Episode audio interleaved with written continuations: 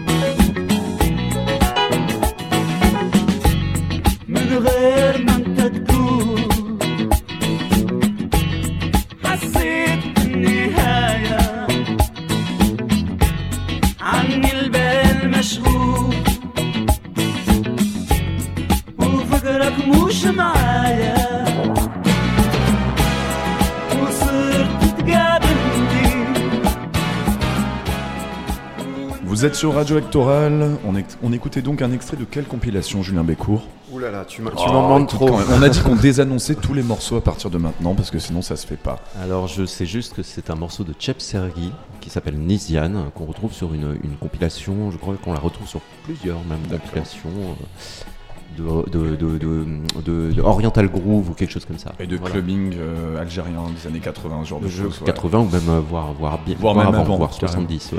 Je vais donc vous laisser la place à toute la bande de Switch on Paper, donc Eric Mongeon, Julien Bécourt, enfin donc toi et Luc Clément. Présentez vos invités et votre thématique du jour. Alors j'ai le plaisir d'avoir euh, d'avoir à mes côtés Sarah Sadik, une jeune artiste euh, qui a été diplômée, on peut dire en 2018, si je ne m'abuse, euh, aux Beaux-Arts de Bordeaux, et qui depuis a fait déjà beaucoup de chemin. Euh, c'est un, travail, moi, que je suis aussi depuis quelques années. Je suis très content de la recevoir, et, le fait de venir à Marseille, comme elle est installée à Marseille, était une occasion inespérée de la voir sur ce plateau et de pouvoir créer une rencontre on va dire intergénérationnel entre, entre, entre Sarah et euh, cette grande dame qui est Françoise Vergès, euh, une théoricienne euh, postcoloniale très engagée dans les luttes féministes et dont, dont, les essais, dont la parole est, extrêmement précieuse, plus que jamais. Voilà, donc on va la saluer pour être sûr qu'elle nous entend bien, puisqu'elle est par téléphone avec nous. Françoise, êtes-vous toujours avec nous? Oui, oui, je suis. Eh bien voilà, on, l'entend sur le plateau. Elle est avec nous par téléphone. Alors je vais brièvement peut-être euh, quand même euh, introduire euh, le, travail de Sarah qui est, là puisqu'on va commencer par parler un petit peu de, justement son travail d'artiste à Marseille. donc pour résumer un petit peu, moi, on, pourrait faire un panel de, ton travail comme une représentation qui englobe la vidéo, de la performance, des installations mhm. aussi, avec euh, euh, des, des, photographies qui sont euh, avec des, des, des effets, des effets un peu numériques, on mhm. va dire, qui sont très liés aussi à, à ce qu'on peut voir des fois, les effets Instagram, etc et qui retranscrit beaucoup une, euh, une culture qu'on pourrait dire euh, une subculture. Je ne sais pas comment toi tu l'évoquerais. Euh... C'est un peu compliqué à. Je pense qu'il vaut mieux pas dire ça parce que oui, ça, justement moi, mon, mon combat c'est de, de dire que c'est une culture et pas une sous-culture. Voilà. Donc, euh, on, on, ne va surtout pas dire ce mot-là qui moi aussi m'horripile. Euh, disons une culture populaire, on va dire, qui mhm. est qui est que finalement est, assez peu représenté et a fortiori dans l'art contemporain, mais c'est une, culture qui est issue des quartiers de Marseille, mais pas que, puisque tu es quand même une artiste bordelaise. Mm-hmm. et je voulais que tu nous expliques un petit peu comment est né cette, enfin, ton parcours en tout cas, puisqu'il faut, il faut te présenter un petit peu aussi à partir de là. Mhm.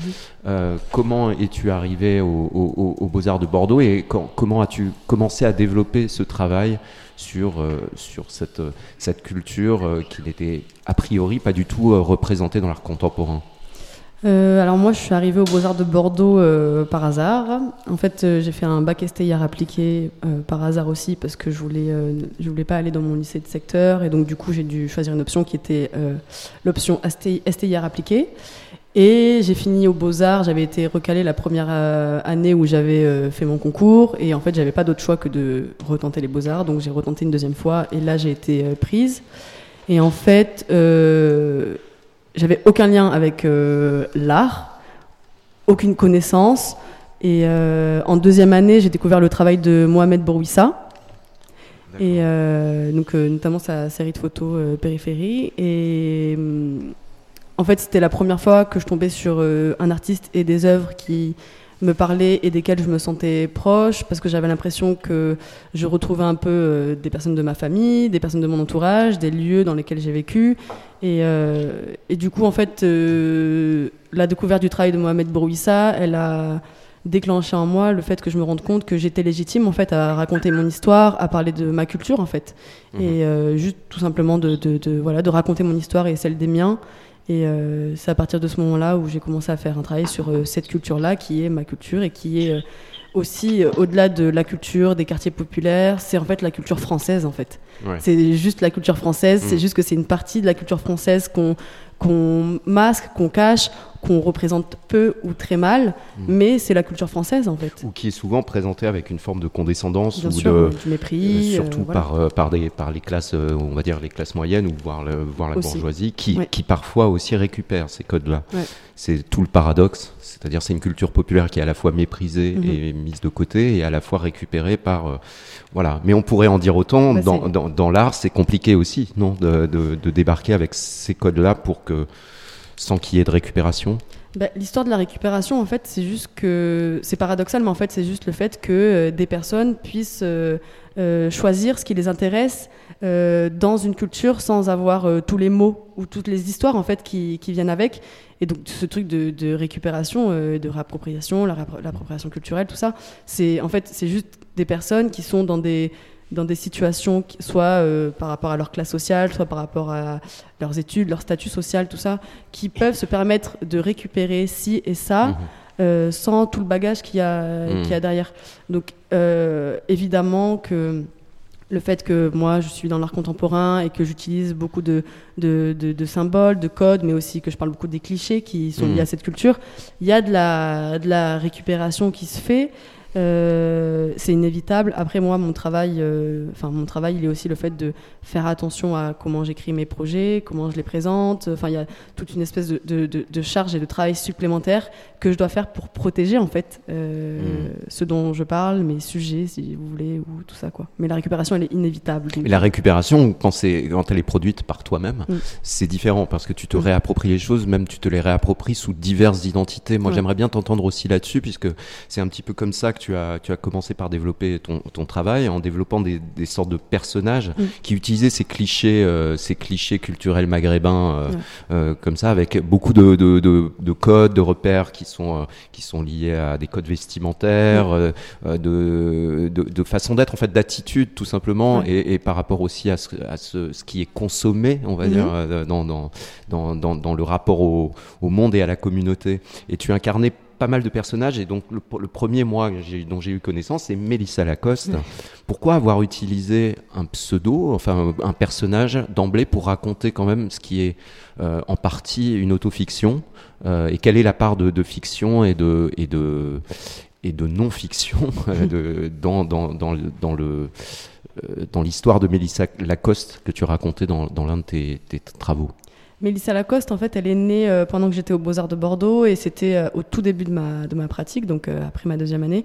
Et en fait, j'avais ma pratique, elle a commencé par un travail sur mon identité à moi, donc en, tant que jeune femme d'origine maghrébine, donc marocaine de mon père, algérienne de ma mère, issue de quartier populaire, donc de, deux cités en banlieue bordelaise et donc pauvre en fait. voilà, donc euh, du coup, euh, moi mon travail il est passé et, sachant qu'en fait, comme je disais, dans mon lycée c'était donc un lycée euh, d'élite en gros. Du coup, j'étais en fait entourée de personnes qui n'avaient rien à voir avec moi, donc c'était juste des blancs, soit riches, soit très riches.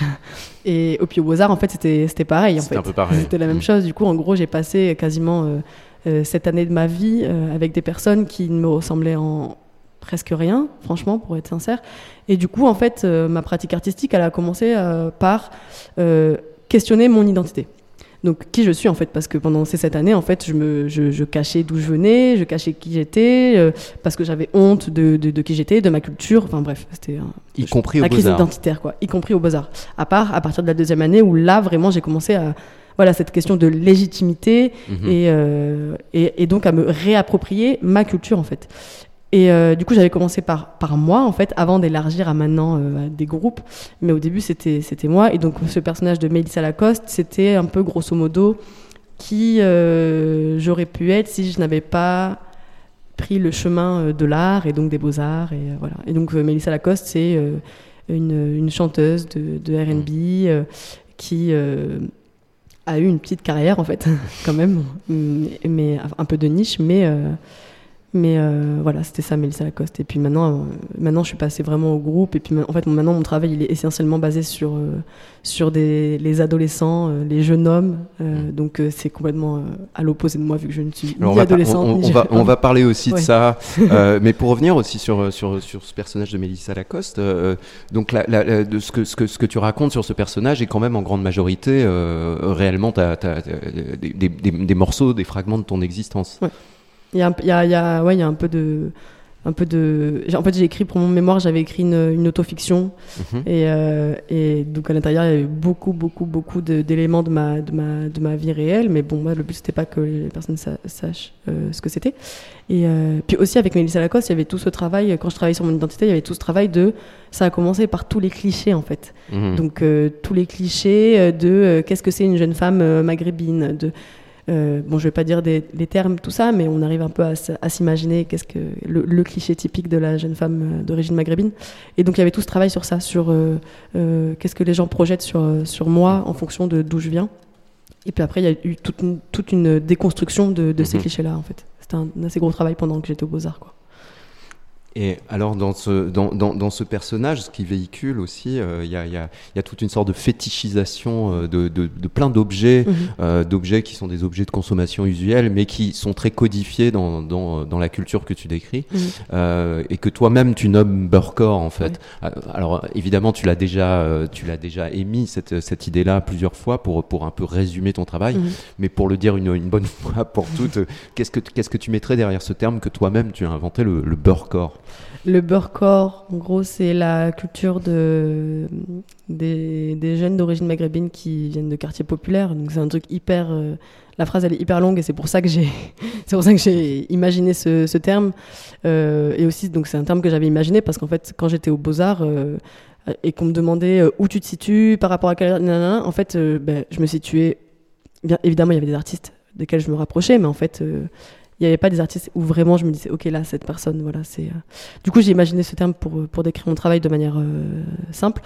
Mais maintenant, ça s'est hyper élargi parce que beurre évidemment, beurre, voilà, donc c'était d'origine maghrébine, mais maintenant, c'est vraiment beaucoup plus large. Euh, C'est-à-dire, c'est toutes les, tu, tu, tu vises un petit peu des personnages qui sont dans différentes communautés de, minorités au, sens large. Voilà. Mais c'est toujours quand même la, la, la, la, notion de classe, elle est quand même toujours hyper importante. Donc, ouais, ouais. Et tu parlais aussi de musique, donc ça a une, une importance euh, énorme aussi dans, dans, dans, ton travail, puisque mm. tu disais toi-même dans le personnage de Mélissa Lacoste, il y avait une intention chez toi au, départ. Qu'est-ce qui t'a fait changer de branche, je ne sais pas si on peut appeler ça comme ça, mais de, de, de mode d'expression, d'aller d'être de, vraiment dans la musique impliquée dans le rap, le, euh, le, le, Airbnb? le Airbnb, c'est horrible, comment c'est terrible comment ça, ça, ça, rentre dans le crâne Airbnb. Donc le, le RB, quelle horreur Mais malgré nous. et oui, qu'est-ce qui a fait, t'a fait changer un petit peu de médium et de, de vouloir faire les beaux arts bah, en fait, euh, la musique, c'est parce que je faisais de la vidéo. Quand j'étais au Beaux-Arts, c'était le premier médium que j'ai, que j'ai utilisé. En fait, je détestais ma voix. Et du coup, je me suis dit, bon, il faut que j'apprenne à aimer ma voix si je veux commencer à mettre ma voix dans mes vidéos. Quoi. Et donc, je me suis dit, bon, vas-y, je vais faire de la musique. Mais au début, j'ai fait un son. Et puis, au fur et à mesure, c'était vraiment un travail pour euh, savoir comment travailler ma voix, comment la modifier pour qu'elle me pèse un peu plus, qu'est-ce que je pouvais faire avec, tout ça. Donc, c'était vraiment un truc euh, autour de la voix. puis aussi au niveau de l'écriture, en fait. Et aussi, comme je disais, Mélissa Lacoste, c'est vraiment euh, penser comme qu'est-ce que j'aurais été si j'avais pas fait les beaux-arts. Et en fait, euh, comme dit euh, Nino, c'était le rap, le foot ou bien la drogue. Bon, le foot, c'était pas possible pour moi. Euh, la drogue, bon, voilà. Et donc, euh, le rap, quoi. Et donc, mais en fait, j'aurais pu être rappeuse. Ça aurait pu être une de mes, de mes destinées et une des, des, des, des des... des identités euh, possibles. ouais, mais c'est surtout euh, euh, quelles sont les destinées. Voilà, quelle destinée j'aurais pu avoir. donc c'était soit rappeuse ou soit bon, il y en avait d'autres, mais voilà, c'était pas très très. On, on nous proposait pas des mille et mille et mille et une mille et un métiers quoi. Voilà. Ouais. Donc voilà. Et, tu parlais tout à l'heure de, codes qui viennent majoritairement d'adolescents ou de mhm. post-adolescents euh, à dominante masculine. Les, codes du rap sont quand même très très euh, masculins. La façon dont toi tu te les réappropries, euh, les, les distordes, mais comment toi tu, ressens ça dans, ta façon d'apprécier aussi le, rap et cette culture-là Et ça revient beaucoup dans ton travail euh, cette, masculinité qui est quand mhm. même euh, aussi euh, assez, j'irais pas forcément jusqu'à dire misogyne, mais ça fait partie de ces codes-là. Mhm. Enfin, on, peut le dire peut-être comme ça. En fait. ben, moi, déjà, je trouve que donc j'écoute essentiellement presque que du rap français et notamment en fait que des hommes. Et moi, je trouve ça beau en fait parce que c'est des, en fait c'est juste c'est un endroit où des personnes peuvent euh, s'exprimer, où euh, euh, et, c'est presque, je dirais presque, le seul endroit où en fait on laisse ces personnes s'exprimer et puis réussir et puis faire de l'argent. Enfin bref, c'est génial que le rap existe pour des jeunes hommes en fait. Et je précise bien pour des jeunes hommes parce que voilà, c'est vraiment l'un des rares endroits où, parce que dans le cinéma, bah voilà, la vision qu'ils ont, dans les, dans le rap, en fait, ils peuvent s'exprimer comme ils le veulent. Donc ça peut être soit euh, pour faire le beau, genre euh, tous les sons ego trip, mais ça peut être aussi pour euh, voilà faire des chansons d'amour, parler des femmes, parler de leur mère. Enfin, c'est tellement riche en fait, et je trouve ça super beau en fait que que, que, que ces personnes ont cette, cet endroit où ils peuvent voilà s'exprimer comme comme ils le veulent, comme moi je m'exprime dans mon art quoi. Oui, sauf que euh, euh, ils, sont pas cantonnés. Euh, enfin, ils sont cantonnés au rôle dans la société qu'on leur donne, alors que dans, dans le rap, ils peuvent créer leur propre personnage, un peu comme toi, tu crées un personnage. Si ce n'est que dans les codes, dans les codes du rap, il y a quelque chose qui est quand même très lié à une pas, pas, je vais pas non plus. Ça aussi, c'est un cliché, mais il y a une forme de. de, de moi, j'adore le rap. Hein, c'est pas mm. du tout pour pour être dans, dans, dans, un jugement. C'est juste, je me dis, est-ce que comment comment est jugé le, féminisme dans le rap C'est-à-dire à, quel endroit se, situe-t-il, si on peut appeler ça un féminisme?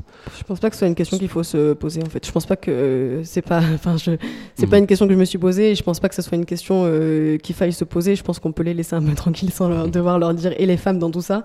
Et en fait, c'est marrant parce que dans mon autofiction, euh, enfin pour, mon mémoire, en fait, ma directrice, pas ma directrice de mémoire, mon jury de mémoire, mhm. elle m'avait un peu euh, ouais, elle t'avait cherché là-dessus. Voilà, sur ça. Ça s'était super mal passé parce qu'elle me disait mais comment tu peux réutiliser des expressions que des mecs utilisent pour parler Mais oui, et enfin euh, ouais, non, moi je pense pas que ce soit une question qui fa... qui, qui... Tu veux dire que c'est déjà un peu une forme de condescendance de d'en parler comme ça. ouais, je pense parce que en, enfin en fait ces mecs ils, ils... enfin je vois pas enfin en fait, ça me dérange parce que, comme je disais, c'est l'un des rares endroits où ils peuvent s'exprimer et ça me dérange qu'on vienne les voir euh, dans ce petit espace qu'ils ont, leur dire et les femmes et machin. Euh, voilà, je pense que c'est pas nécessaire et que euh, à, à, cet endroit-là. Et puis encore une fois, je pense que ces personnes-là, c'est en fait, c'est toujours eux qu'on va chercher sur ces questions-là. Et voilà. C'est juste que bon, c'est pas une question que je me pose et que j'ai pas envie. Bah, alors, alors évacuons cette, question-là. Euh, peut-être qu'on peut entendre aussi un, petit peu. Françoise, euh, êtes-vous êtes avec nous euh, Oui, oui, je suis avec vous. Est-ce que vous, vous entendez suffisamment ce, qui, ce qui se dit? Parce que c'est peut-être parfois un peu compliqué avec le téléphone d'entendre d'entendre des paroles échangées.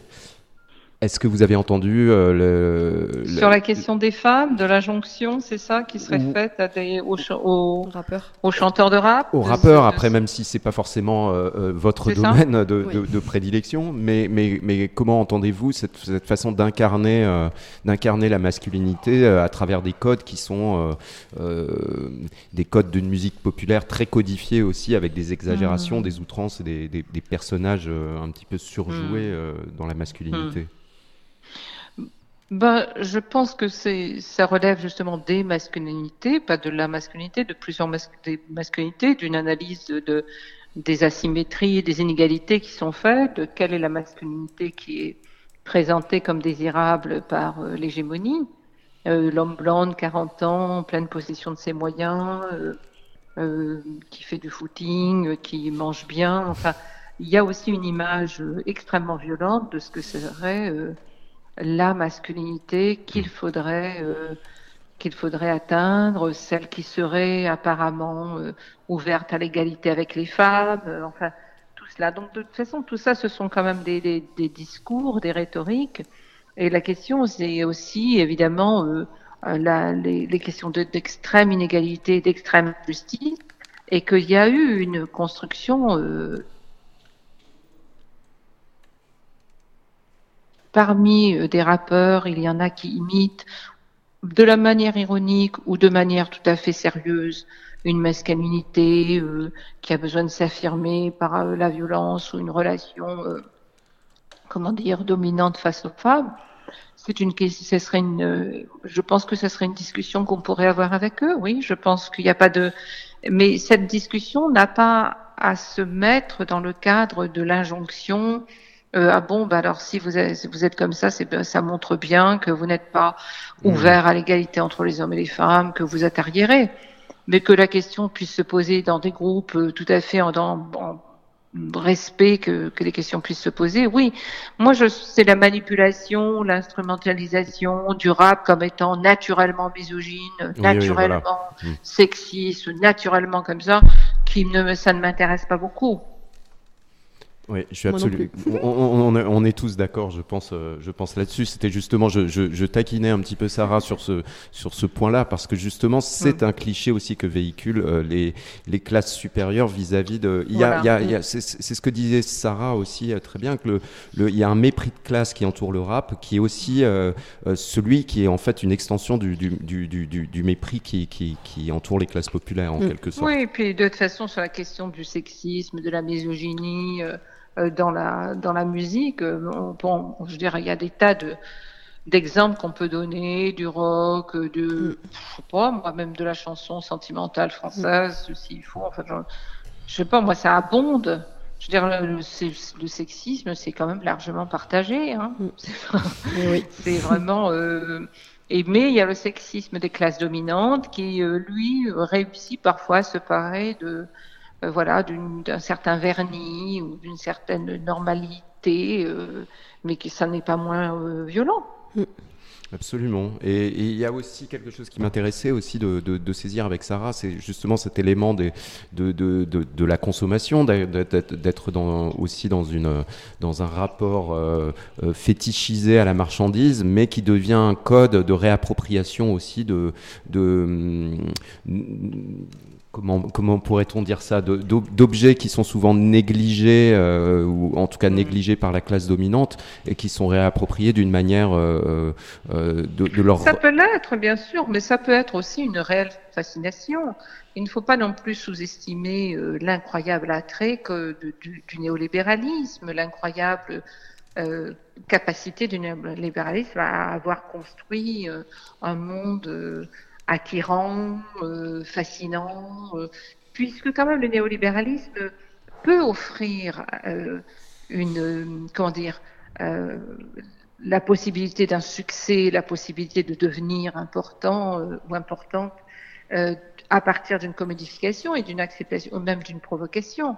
Donc je, je, je, je, conçois ce que vous dites, mais je voudrais toujours euh, qu'on soit, euh, qu'on admette aussi, si vous voulez, euh, le fait qu'une décolonisation, ça signifie que que les, les idéologies, comment dire, ce genre d'idéologie coloniale, raciale, mm néolibérale, peut aussi pénétrer les communautés opprimées. Je veux dire, bon, c'est le fameux peau noir masque blanc, si, si je peux résumer ainsi.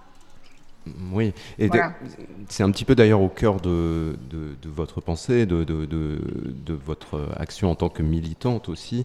Euh, vous faites souvent des parallèles, vous dressez un parallèle, enfin c'est même pas un parallèle, que le, système capitaliste en lui-même découle, découle du patriarcat et le patriarcat lui-même mm. est, est, lié au colonialisme. Donc, est lié au colonialisme, mais, mais qu'il est en même temps, vraiment, j'insiste, sur le néolibéralisme qui a réussi. On mhm. voit à quel point, par exemple, aujourd'hui, euh, ce capitalisme est capable d'absorber même les critiques qui lui sont faites pour la transformer en marchandise. On a vu la rapidité avec laquelle il y a des t-shirts avec des, des slogans qui hier étaient des slogans conçus comme radicaux et subversifs. Donc il faut tenir compte de ça dans notre analyse, hein. Puisque quand même nous sommes, je pense, entre personnes qui sommes d'accord sur la plupart des choses, euh, de parler aussi de cet aspect et donc de comment se défaire de cette, de cette incroyable euh, oui, force, force de la euh, de, de, de l'argent, de la, de la puissance, du pouvoir euh, et le pouvoir écrase, mais il, il, attire aussi. Et donc, euh, que ce soit dans le rap ou dans d'autres formes artistiques, il y a évidemment, il peut euh, se maintenir un aspect subversif, un aspect ironique, un aspect de renversement, de détournement, et, évidemment, et donc on peut, on doit en parler, il faut le souligner, mais on doit aussi être conscient de la capacité à incorporer, à, intégrer, euh, à assimiler, comme on, pour employer le vocabulaire colonial. Et du pouvoir de fascination qu'exerce euh, justement sur les classes populaires le, le, cette, cette, cette, inaccessible du, du, capitalisme. Mmh. Enfin, c'est inaccessible, cette, euh, mmh. c'est un, un, petit peu comme un, une injonction de réussite ou de, ou de rester là où on est.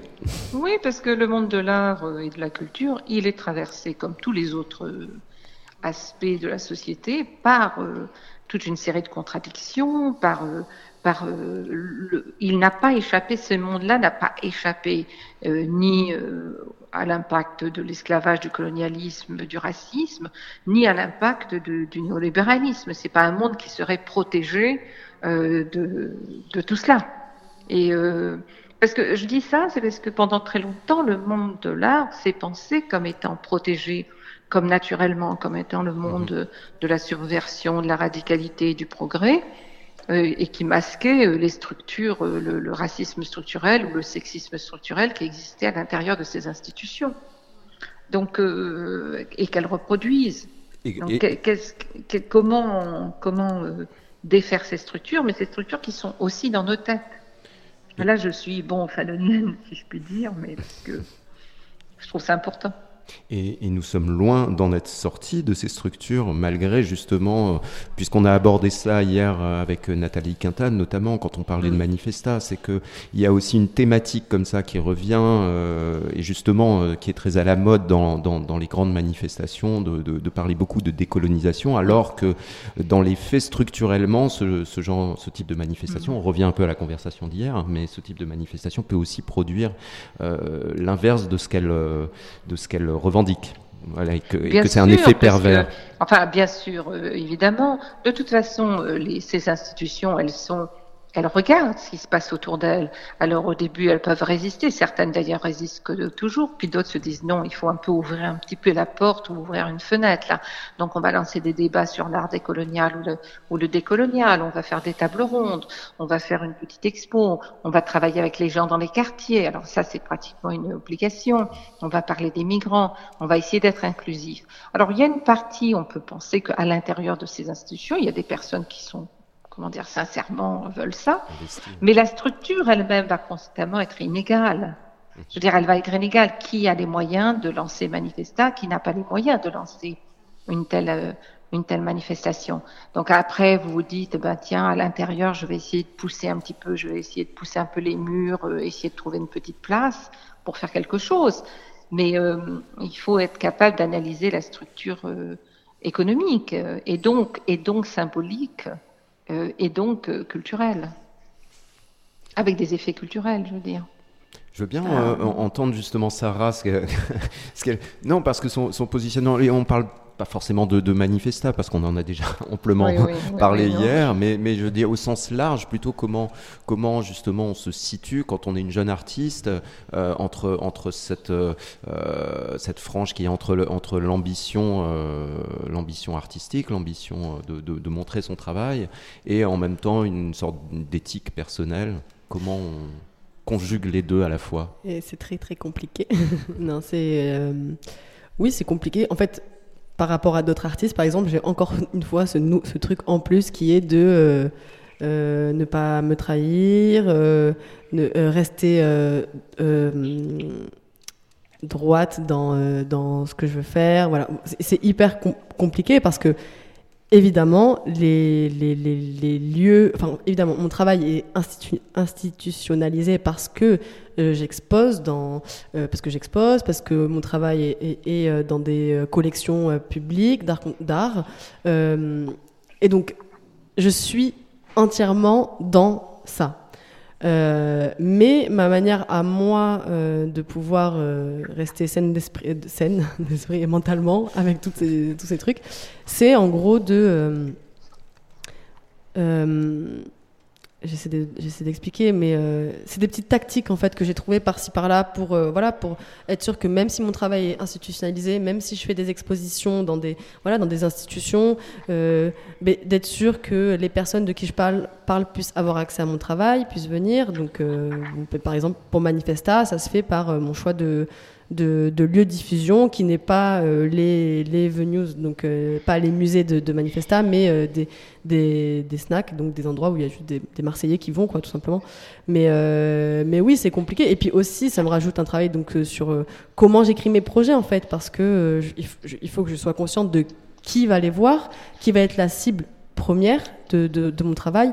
Et donc, bah, c'est un travail, quoi. Enfin, voilà. Voilà comment je, je, gère, je travaille, surtout.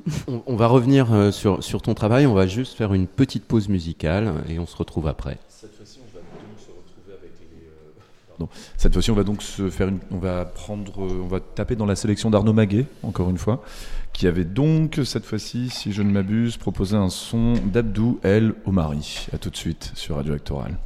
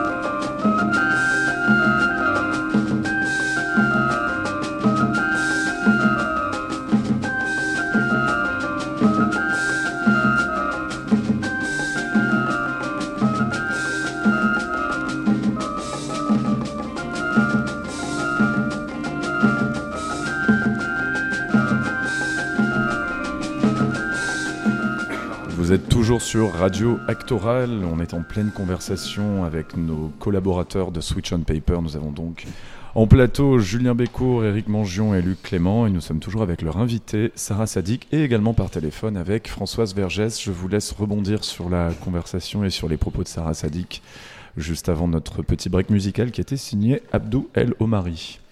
Oui, on était justement en train de d'en discuter entre nous et, euh, Eric Mangion euh, voulait peut-être prendre la parole au sujet de, des lieux de diffusion. Oui, je, voulais juste rebondir sur ce que disait Sarah juste avant que la pause musicale sur les, choix en fait, des, choix de diffusion, des lieux de diffusion d'une œuvre. Et là, c'est plutôt le commissaire euh, d'exposition avec quelques décennies maintenant d'expérience. Moi, je ne crois pas beaucoup que le, le choix du lieu, du snack ou quel qu'il soit, soit primordial parce qu'on s'adresse à un autre public. C'est pas évident. Je l'ai vécu moi plusieurs euh, fois. On croit qu'on va dans des lieux alternatifs pour s'adresser à un autre public et finalement ça marche pas tant que ça. Je continue à, croire aujourd'hui que c'est la force de l'œuvre. On en parlait hier dans le plateau avec Nathalie Quintane et, euh, et Joël Zask. C'est quand même une œuvre doit avant tout produire quelque chose auprès du public et quel que soit son lieu de diffusion. Alors c'est pas en choisissant un lieu de diffusion spécifique qu'on pallie effectivement à la force de l'œuvre. Je comprends, mais ce que je veux dire, c'est que c'est pas euh, Mince, j'avais la phrase, mais je l'ai plus. Ce que je veux dire, c'est que cette œuvre, pour moi, elle ne doit pas être dans un musée euh, pendant la Biennale Manifesta, parce que je sais, je sais que euh, le public cible va être restreint, alors qu'en le mettant dans la ville, et puis aussi à cette question de euh, bon, on parle de manifesta là, mais de, du fait que tout est quand même assez concentré dans le centre-ville en fait. Sauf que Marseille c'est grand en fait. Et du coup, moi, c'est une manière juste de, à la fois euh, permettre que cette œuvre, elle soit visible dans plusieurs arrondissements de la ville de Marseille. Euh, mais c'est pas euh, regardez mon œuvre, s'il vous plaît, regardez-la. Et puis non, c'est pas ça. C'est juste que pour moi, la mettre dans un des lieux comme les musées, c'est l'enfermer. C'est pour ça que j'ai choisi ça. Oui, mais il y a des exemples dans le passé. Il y en a, il y en a un très célèbre artiste malheureusement euh, décédé, Richard Baquier, qui avait produit une œuvre absolument incroyable qui s'appelait L'Aventure, qui était produite pour les quartiers nord, dans les quartiers nord, et que c'est une œuvre qui n'a pas du tout été acceptée par le public des quartiers nord et qui a disparu. Donc aujourd'hui, Axel Baquier, qui dirige la galerie OU, que je salue d'ailleurs, qui est à Marseille, fait tout un travail de mémoire autour de, cette, œuvre, disparue pour que, effectivement, on puisse se souvenir du travail qui avait été accompli, mais malgré tous les efforts de, de cet artiste, plus d'une communauté autour de lui pour intégrer cette œuvre dans une culture différente de celle du centre-ville, ça n'a pas marché. Et moi, c'est pas une œuvre pour euh, les consommateurs de, de kebab.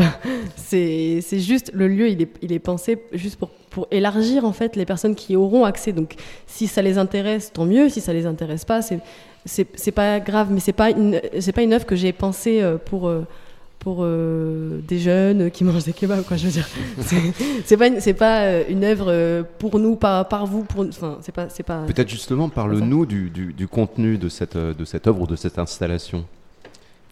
De quoi, de quoi relève-t-elle ah. Puisque justement, puisqu'on ne l'a pas, nous, on n'a pas eu l'occasion de la voir. Malheureusement, on n'était pas là. L'œuvre, c'est c'est un film, un court, un court métrage euh, où j'ai travaillé avec euh, cinq adolescents et en fait c'est un jeu télévisé fictif euh, qui, qui se passe au stade Vélodrome, au stade Orange Vélodrome. Et je suis obligée sinon. Et en fait c'est donc un jeu où cinq adolescents doivent en gros concourir du, sur plusieurs épreuves pour être élu le gadjo idéal, donc l'homme parfait. Et en fait, les épreuves, elles ont été écrites euh, en s'appuyant en gros sur le profil type de l'homme parfait euh, selon les adolescentes, donc euh, beau, musclé, intelligent, drôle, tout, ça, tout ce qu'on leur impose d'être pour être le mec parfait. Mais voilà, du coup, c'est pas un film que j'ai fait pour, pour Pierre-Paul ou Jacques ou Ahmed ou Mohamed. c'est juste un film, que une œuvre que j'ai fait et que je veux euh, puisse pouvoir être visible par le plus de, nombre de, de, de personnes possible. C'est pour ça. Mais il n'y a pas un public euh, cible de cette œuvre. Il n'y a pas d'adresse particulière, tu veux dire. Mais, mais en même temps, ça, prend part euh, dans, Manifesta, c'est-à-dire que tu aurais pu aussi diffuser cette œuvre sans passer par le, par, par la structure elle-même. est-ce que dans ces cas-là, une, une œuvre visuelle, puisque c'est une vidéo, est-ce qu'il y a, dans ces cas-là, est-ce qu'on peut l'envisager avec d'autres canaux de diffusion? Euh, pour qu'elle soit visible par un grand public, comme tu, disais ça, et que ça t'importe beaucoup visiblement, comme, euh, comme pour la musique, parce que c'est un médium populaire, euh, qu'une vidéo euh, d'artiste puisse être visible par le plus grand nombre, peut-être que même finalement Vimeo ou une plateforme bah. plus encore qu'un snack à Marseille. Bah, déjà, je n'aurais j'aurais pas eu les moyens pour le faire, vu que c'est une commande. Mais sinon, en fait, moi, je l'aurais mis sur YouTube. Voilà. Est-ce que tu mets des, des, des, choses sur YouTube? Est-ce qu'on peut voir aussi? Est-ce que tu as une chaîne euh? Euh, Non, ben en fait, c'est ça le problème, c'est que pour l'instant, c'est sur euh, Vimeo. Mhm. Et, mais encore une fois, voilà, ça, c'est encore un truc hyper compliqué de savoir comment diffuser à un public plus large. Enfin, c'est, c'est des trucs compliqués et puis c'est des trucs qu'on n'apprend pas à l'école. Donc voilà, des questionnements sans cesse. Je laisse Eric aussi nous, euh, nous, euh, non, non, mais je, donner quelques pistes. J'aimerais réentendre Françoise euh, ah. réagir sur ses réflexions et, apporter peut-être son, ses idées. Hop là, pardon, le téléphone, apporter ses idées et ses réflexions à ce sujet. Est-ce que vous êtes toujours là, Françoise Vergès? Oui, je suis toujours là. Mais vous pourriez formuler la question parce que j'entends des choses de manière un peu hachée. Oui, alors il y a, parce qu'effectivement, c'est une conversation un petit peu difficile à avoir euh, euh, par, ah. euh, par, par, procuration comme ça, par téléphone. Ah. là, nous sommes sur le plateau et, effectivement, il y avait, il y avait la question de, de, l'adresse d'une œuvre ou d'une intention. comment fait-on aujourd'hui pour, pour échapper à, à cette J'aurais une question à Françoise Vergès par rapport au débat qu'on a, qu'on a présentement, mais il faudrait peut-être que je rapproche le, téléphone tout de suite à, Excusez-moi, on a tout un dispositif technique. J'arrive tout de suite. Françoise Vergès, est-ce que vous m'entendez Parce que en fait, oui, je vous entends bien. Oui. Je, je, voulais savoir si vous étiez attentive aux modes d'expression de justement des, des jeunesses issues justement de l'histoire euh, coloniale dans, par exemple, le domaine des arts, de l'art contemporain ou du théâtre contemporain aujourd'hui. Et comment est-ce que vous pensiez qu'ils étaient, qu'ils s'exprimaient, qu'ils étaient représentés une fois qu'ils arrivaient dans, sur ce champ-là? Représentés euh, par des institutions Par exemple dans le domaine institutionnel ou alors dans le domaine de l'art de contemporain aussi. Si vous, bah, par exemple vous aviez des exemples qui vous ont parlé aussi, comment est-ce que vous, voyez, vous les voyez s'exprimer et comment est-ce que vous pensez que ces expressions-là euh, interviennent sur ce champ-là? Bah, Oui, j'en connais, j'en connais quelques-unes. Je pense que de nouveau, si vous voulez... Ça... Je sais pas, j'aurais plusieurs réponses. Euh, ça peut dépendre à la fois de la force de, qui s'exprime dans l'œuvre. Et quand je dis force, c'est pas nécessairement une force de voix, mais quelque chose qui euh, hum, qui fait faire un pas de côté, qui étonne, qui surprend, qui euh, voilà, qui est bon, qui joue comme ça un peu. Euh, ça, euh, ça va dépendre de de l'institution elle-même, de comment elle, euh, comment elle encadre l'œuvre, comment est-ce qu'elle l'assigne à une fonction, et puis le fait que bon, ça peut tout à fait échapper à tout ça, à tout cadre, et que c'est soit reçu par la personne qui regarde ou qui écoute de manière totalement inattendue. Euh, donc, euh, moi, je suis assez frappée par euh, tout un travail quand même énorme autour de la question des origines, autour de la question de, de, du lien entre le passé et le présent, ou le présent face au passé, tout en qui est vraiment très très fort, je trouve, chez beaucoup d'artistes euh, contemporains issus des issus du moment euh, entre guillemets post-colonial. Euh, ben évidemment, quand, dès que vous me posez la question, euh, tous mes je, ça y est, je, je, passe un blanc. Mais parce que moi, je regarde beaucoup aussi des choses, des petits clips sur le sur les réseaux sociaux. Je regarde des mais des tas de, des tas de choses, quoi. Je, pas nécessairement effectivement l'institution au sens, je suis dans, dans telle, institution, je n'ai pas besoin de citer de nom, mais euh, des choses parfois inattendues que je trouve comme ça, au détour de quelque chose. Euh, je trouve qu'il y a une incroyable, incroyable, incroyable euh, profusion, quoi, une incroyable euh, exigence de d'intervention, d'intervenir dans ce champ, dans le champ de l'art contemporain. Euh, je connais moins le théâtre. Je connais beaucoup moins le théâtre. je suis plus intéressée par le cinéma, le, la performance, le l'art visuel. Enfin voilà, je suis plus intéressée. Je, je, connais moins, donc je peux moins m'exprimer sur la sur l'aspect théâtral. Moi, je suis, je suis frappée surtout autour beaucoup de la question des origines et de retravailler le passé, de réexplorer le passé et de, et de, le voir de manière qui parfois, moi, me, je trouve très originale, quoi, de manière très originale, très, très étonnante, très, oui, très créatrice, euh, voilà.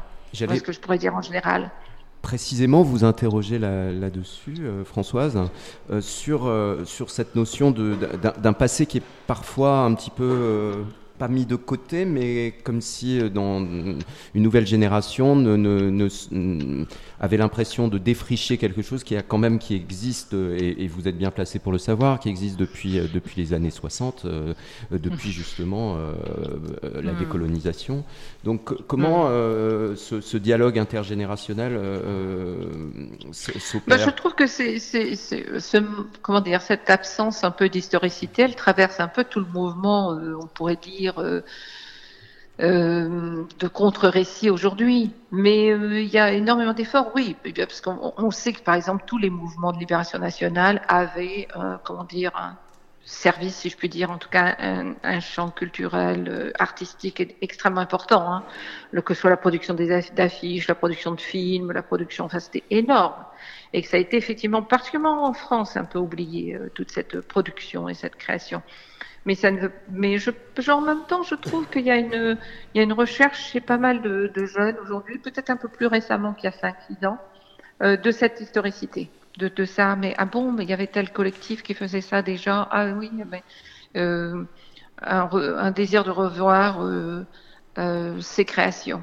Mais sinon, euh, cette question d'historicité, vous avez raison, mais elle, elle, elle, se, elle se retrouve dans partout, il y a eu, une, il y a eu une, quand même une forte création d'amnésie ou d'effacement euh, qui est quand même qu'on ne peut pas nier.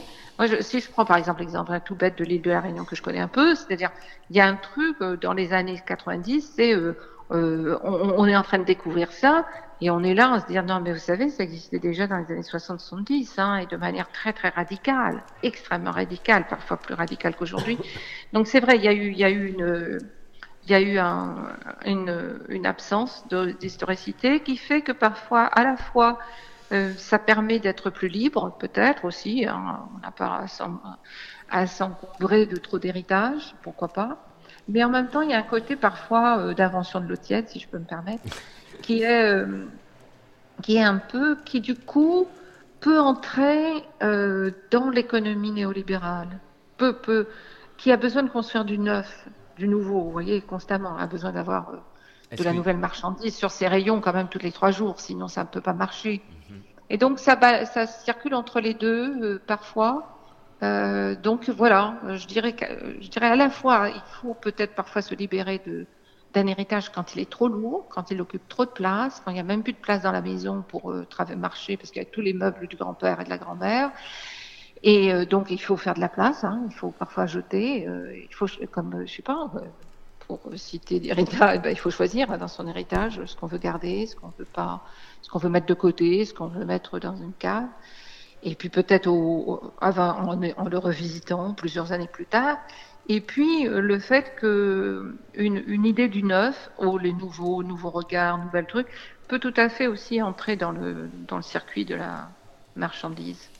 Est-ce que justement vous n'avez, euh, pardon, est-ce que vous justement vous n'avez pas euh, le, sentiment que parfois euh, dans ce système néolibéral, il y a justement tout intérêt à ce que à ce qu'on scinde, qu'on crée des des, thématiques communautaires pour mieux les, pour mieux les, les, les identifier, les piéger finalement dans, dans, cette économie-là, euh, euh, avec pour caution euh, quelque chose qui serait de l'ordre de l'émancipation, alors que derrière, c'est de nouveaux marchés qui se fabriquent à partir de, des communautés qui sont de plus en plus distinctes les unes des autres. Il y a surtout un désir de pacification, c'est-à-dire de comment absorber ce qui pourrait être euh, un questionnement plus radical et comment je vais le pacifier, comment je vais le même même en, acceptant un aspect euh, radical de la de la création, mais de faire de telle sorte que je vais l'affaiblir. Enfin, le système se dit, tiens, comment je vais l'affaiblir? Euh, Je pense qu'il y a plusieurs, plusieurs manières de répondre à votre question. Il y a effectivement de travailler énormément les transversalités, hein, les, circuits. Moi, je me suis très longtemps et je continue à m'intéresser énormément aux circulations sud-sud, c'est-à-dire qui passent pas du tout même par le nord et qui donc échappent un peu à la logique nord-sud et font leur chemin. Et donc, qu'est-ce qu'on trouve dans ces circulations? Donc, il y a effectivement de travailler sur ces circulations, sur ces choses qui échappent euh, euh, au, euh, comment dire, au rouleau compresseur de la norme, de la pacification et de la marchandisation. Ce que vous entendez par circulation ben, c'est des emprunts, c'est par exemple, je sais pas moi, toute une esthétique qui peut, on peut dire dans les l'esthétique de, de, des, par exemple de la de la représentation des libérations nationales, ou par exemple ce que ça peut être le festival d'Alger, euh, la manière de représenter ce qu'était la tricontinentale, c'est-à-dire l'alliance entre les trois continents de ce qu'on appelle le Sud global aujourd'hui, c'est-à-dire cette espèce de, comment va-t-on représenter ça? Comment va-t-on le représenter en sortant de la manière dont nous avions été représentés par le Nord. Et donc cette recherche-là, qui était une recherche qui, ne cherchait pas à entrer euh, dans, le, canon, qui ne cherchait pas à, à, ajouter un chapitre en disant tiens, vous avez oublié cette histoire, donc maintenant il faut que vous ajoutiez ce chapitre, mais en, en disant bon, ben, nous, on va entièrement réécrire le livre. Et si on écrit le livre à partir d'autres questions et d'autres méthodes euh, et d'autres approches, ça donnera tout à fait autre chose. Ça donnera pas nécessairement les mêmes temporalités, ça donnera pas nécessairement les mêmes spatialités, ça donnera pas les mêmes circulations. Et c'est ce travail, moi, qui, qui m'intéresse euh, oui, le plus. En, en profondeur, de, de, de, de creuser d'autres euh, formes euh, de circulation, justement. euh. Oui, oui. Et ça, je pense qu'il y a beaucoup d'artistes qui sont tout à fait conscients de ça, qui n'ont pas du tout envie d'être dans une case euh, du style artiste de, je- du sud du. Oui, oui, de pas, ne de, pas être piégé, d'être une caution euh, Mais sans, thématique. et en même temps, ils ne veulent pas être, euh, comment dire, noyés dans le grand tout. Vous voyez Mhm. C'est- Oui, oui. Voilà, donc comme disait Césaire, ni le- l'espèce d'universalisme abstrait dans lequel je, je, je, je suis noyé, quoi, ni un particularisme étroit. Donc euh, travailler cette ligne de crête, vous voyez, cette. Oui, oui, Voilà. absolument. Ouais. Et peut-être Sarah a quelque chose à, à- à- à nous dire là-dessus, parce que, excuse-moi Sarah, mais dans, dans ton travail, parce que ça, ça apparaît tout à l'heure, pour revenir à ce que tu disais tout au début, euh, qui m'a semblé intéressant, et on n'en a pas rediscuté, mais tu, tu parlais à la fois de- de- de- d'un travail sur, sur quelque chose qui est, euh, puisque tu l'appelles toi-même diaspora maghrébine, donc euh, tu tu t'y réfères en tant que communauté, et en même temps tu dis c'est la culture française en général. Donc il y a, il y a cette, euh, qui, ça appartient à la culture euh, globale. De, et, et effectivement, c'est, ce sont des codes qui sont inhérents à une culture populaire française qui est voilà, et ça m'intéressait cette dichotomie aussi entre le rapport euh, qui reste euh, intrinsèquement communautaire et la volonté de, de, de, de faire une culture, euh, de revendiquer une culture euh, globalisée. Comment ça ressort ça euh, dans ton travail? Bah, en fait, je pense que c'est euh, un truc en cours dans le sens où, euh, au début, justement, quand j'avais utilisé ce, quand j'avais utilisé ce terme, que je disais voilà, c'était spécifique à ça, euh, on, on avait tellement, enfin, en fait, j'avais, j'étais tellement dans ma tête, ma culture, comme, comme quand vous avez introduit en disant subculture. C'est tellement des choses que j'avais entendues que moi-même, je me disais, ok, ma culture, c'est une sous-culture. Et donc c'est pour ça que je l'avais un peu enfermé sur ce truc voilà hyper euh, communautaire et puis et que maintenant je dis mais en fait c'est la culture française en fait. Euh, Enfin c'est c'est une culture euh, surtout chez, chez les adolescents. Enfin tout le monde, euh, tous les adolescents comprennent mon travail par exemple. Enfin bon pas la dimension un peu euh, oui, matrixée où, où ils ont l'impression que je suis complètement défoncée quand j'écris, mais tous les codes, toutes les références, euh, toutes les références qu'il y a dans mon travail, tous les adolescents le comprennent parce que en fait euh, c'est des codes de la culture française. Euh, mais du coup, euh, c'est intéressant cette question de, de, de la communauté, du, du, du- ouais, de, de l'individuel et Mhm. du groupe. Euh, je sais pas, j'ai pas de. Je, je peux vous poser une question Oui, Sarah bien sûr. Euh, J'ai pas les réponses à tout. hein. mais qui reste, hein, qui reste dans la logique de tout ce qu'on vient de dire. Vous avez dit au début de, de- de l'émission, du plateau, j'ai passé sept ans de ma vie avec des gens qui ne me ressemblent pas. En parlant de vos études au lycée, puis après à, l'école des beaux-arts de, de Bordeaux. mais, j'ai une question, une contre-question naïve, c'est-à-dire qu'est-ce qu'on peut passer euh, du temps avec des gens qui ne nous ressemblent pas et qui pourtant viennent de la même culture, de la même famille, de la même communauté? Est-ce que c'est parce qu'on appartient à une même culture, une culture maghrébine, qu'on se ressemble forcément? Euh... Je vais prendre le téléphone. en fait, les. Euh, ça dépend. Non, la réponse elle est non. bien sûr que toutes les personnes qui ont ma culture ne se ressemblent pas. Par contre, le truc, c'est que. Euh, euh, comment expliquer? Moi, pendant ces sept années-là, je me suis sentie différente à cause de ça. Et maintenant, ma, en gros, mon entourage, c'est des personnes euh, de, soit de classe populaire, soit d'origine maghrébine, par exemple, et, c'est des personnes de qui je me sens connectée, en fait. C'est un truc de connexion et où il y a des choses que eux comprennent peut-être plus rapidement que d'autres personnes. C'est plus des questions de, connexion, de compréhension. Après, euh, je dis pas que tous les maghrébins sont mes meilleurs amis, c'est pas ça que je veux dire. Mais euh, en fait, est-ce que c'est pas lié à ce que tu, disais tout à l'heure? C'est lié justement à une classe sociale en fait. la reconnaissance n'est pas dans le fait d'être maghrébin, mais plutôt d'appartenir à la même classe sociale et donc de partager des codes en commun que n'avaient pas les étudiants des beaux-arts qui pour la plupart étaient d'une classe euh, supérieure, enfin qui n'ont pas les mêmes codes parce qu'ils n'ont pas, euh, euh, qui n'ont pas eu, grandi avec les mêmes codes.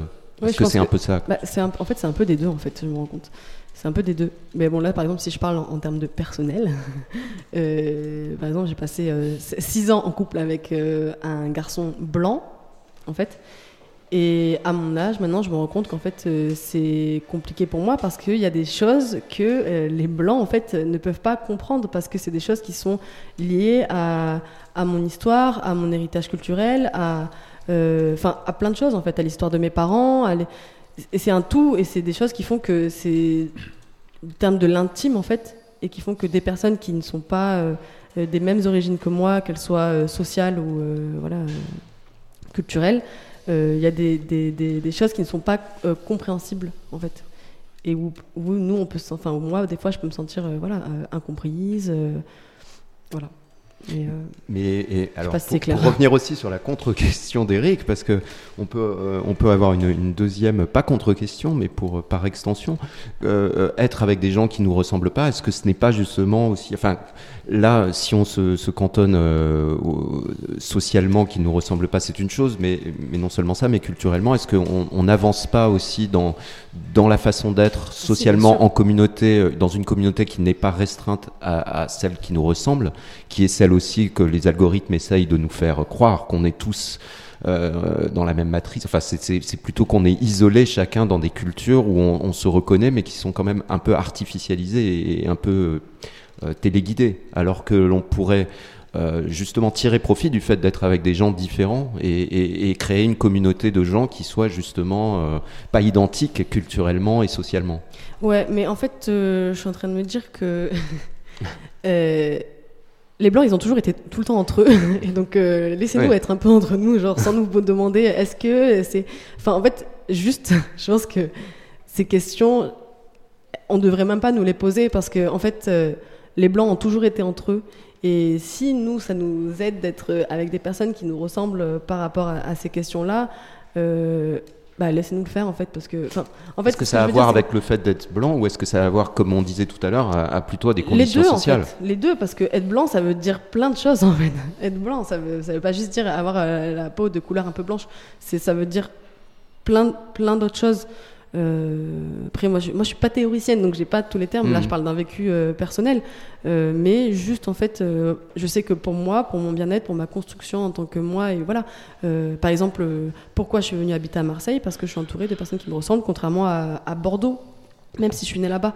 C'est juste des choses qui font que, euh, euh, et bien sûr que pendant ces sept années, avec des personnes qui ne me ressemblaient pas beaucoup, je me suis construite, j'ai appris plein de choses. Je dis pas que c'était un cauchemar ou je sais pas quoi.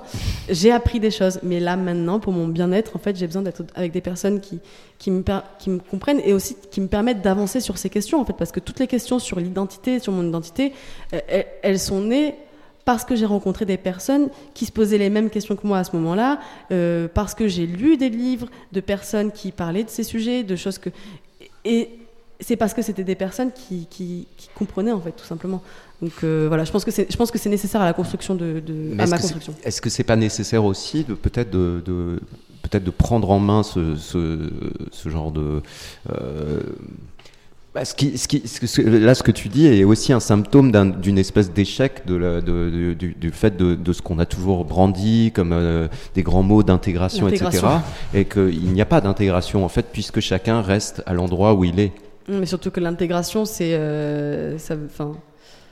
L'intégration, c'est d'une violence absolue. L'intégration, ça veut dire euh, vous allez euh, gommer et enlever tout ce qui fait que ce que vous êtes pour nous ressembler à nous, en fait. C'est ça l'intégration. Enfin, ce terme d'intégration, c'est c'était ça quand on demandait. Euh, parce qu'il reste des vieux fonds de, de, de, de colonisation qui, qui, sont encore présents dans, les, dans, dans, dans cette, légitimation de l'intégration, en fait, euh, il y a deux types d'intégration. Il y a une intégration euh, comme nous, on est là avec toi, et puis il y a cette, cette intégration factive. Enfin, intégration pour nous, on parle, on est, on est au même endroit. Euh, par contre, il y a une intégration souvent factice qui est celle considérée politiquement comme une intégration, qui n'en est absolument pas une. Est-ce qu'on peut peut-être entendre Françoise, euh, Françoise là-dessus? Parce que c'est des, des, questions qu'elle a beau, sur lesquelles elle a beaucoup travaillé. Peut-être qu'elle peut nous éclairer aussi mm. là-dessus. oui, ben moi je trouve que ce que Sarah a dit est tout à fait pertinent. Bon, moi j'ai pas, je, je, je, suis pas française au fond. Euh, je veux dire, euh, je pourrais pas me dire française. Moi j'ai grandi dans un pays où la France était une puissance, et elle l'est toujours d'ailleurs puisque mm. la, la, Réunion n'est pas du tout un pays indépendant, ne s'est pas libérée. Donc j'ai tout à fait un autre rapport à la France. Je pense, je veux dire, pour moi, euh, c'est la France. Euh, je l'ai perçue petite fille comme un État, un État, euh, un État de pouvoir, un État qui exerçait son pouvoir, pas du tout un État bienveillant. Et alors la question de l'intégration, de toute façon, on peut pas le poser dans, comme si on était dans une situation égalitaire. C'est profondément inégalitaire, profondément asymétrique entre la, entre la culture dominante, ce qui se présente comme la culture dominante, et les cultures qui seraient minoritaires, qu'elles soient venues du nord de l'Afrique, de, de, l'Afrique subsaharienne, des, Antilles, euh, de l'Asie du Sud-Est ou quoi que ce soit. Il y a quand même le lourd héritage colonial qui n'a pas du tout disparu en France, qui n'a pas du tout disparu, mm. avec toutes les idées préconçues que les Français ont sur telle et telle communauté. Alors les Arabes, ils sont comme ci, les Noirs ils sont comme ça, les Asiatiques ils sont comme ci, et qu'on voit ressurgir euh, très régulièrement, euh, même encore cette année, et le fait que encore euh, des personnes, des Français tout à fait éduqués, hein, qui apparaissent à la télévision peuvent dire strictement, mais strictement n'importe quoi sur l'esclavage, strictement n'importe quoi sur la colonisation sans, sans avoir aucun souci. Après, ils présentent leurs excuses vaguement euh, pour avoir choqué, etc., alors qu'ils ne se permettraient pas sur d'autres sujets. Mhm. Donc, euh, je veux dire, toutes les, toutes, il y a énormément de personnes qui restent en dehors, qui restent totalement exclues toutes, les villes, qu'est-ce qu'on se promène dans les villes, qu'est-ce qu'elles racontent l'histoire coloniale, par leurs monuments, par leurs noms de rues, par leur, euh, par qui est, qui sont sur les statues, des statues de conquérants coloniaux, de d'hommes évidemment grands en général, hein, le plus souvent, et dans des positions de militaires conquérants. Donc il n'y a pas d'intégration possible.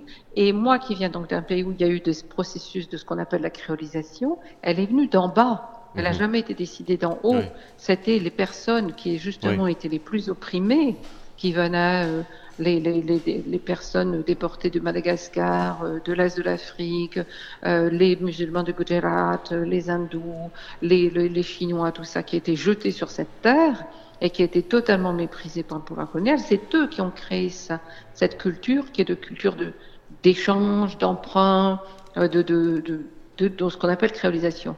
Donc cette créolisation, elle peut, elle se fait très certainement, et elle, on, l'entend hein, quand on entend des personnes qui viennent de quartiers populaires et qui disent mais moi j'ai grandi, euh, mon copain, euh, ses parents venaient du Mali, l'autre c'était des Polonais, etc. Ça se fait, mhm. mais quand c'est d'en haut, quand c'est d'en haut, ce n'est pas, ce n'est jamais, c'est absolument imposé justement de l'assimilation, c'est-à-dire on vous accepte si on vous accepte si vous ne portez pas le voile, si vous n'avez pas d'accent, si vous n'avez pas ceci, si vous n'avez pas cela.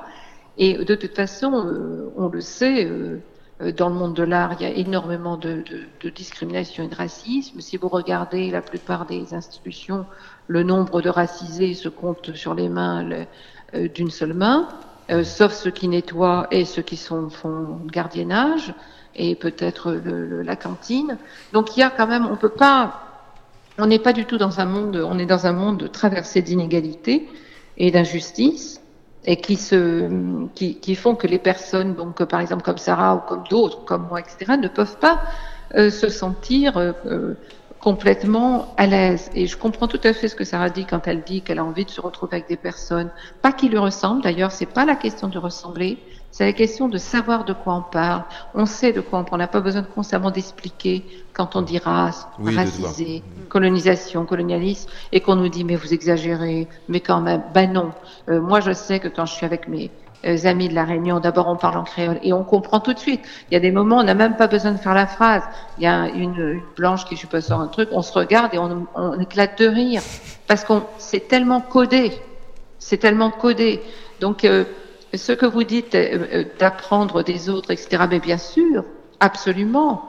Et il y a des personnes, pour moi, par exemple, l'étrange, la personne étrangère n'est pas la personne nécessairement de ma communauté, c'est la personne qui a le, vocabulaire de l'extrême droite, qui a le vocabulaire du racisme, qui a le vocabulaire de la misogynie. Alors pour moi, ça, c'est une personne, je peux parler la même langue qu'elle, je suis beaucoup plus éloignée d'elle, que d'une personne dont je ne parlerai pas la langue, par exemple, mais avec qui pourrait s'établir une complicité justement euh, euh, d'humanité euh, et d'égalité, dans, le respect et un sentiment d'être égal à égal.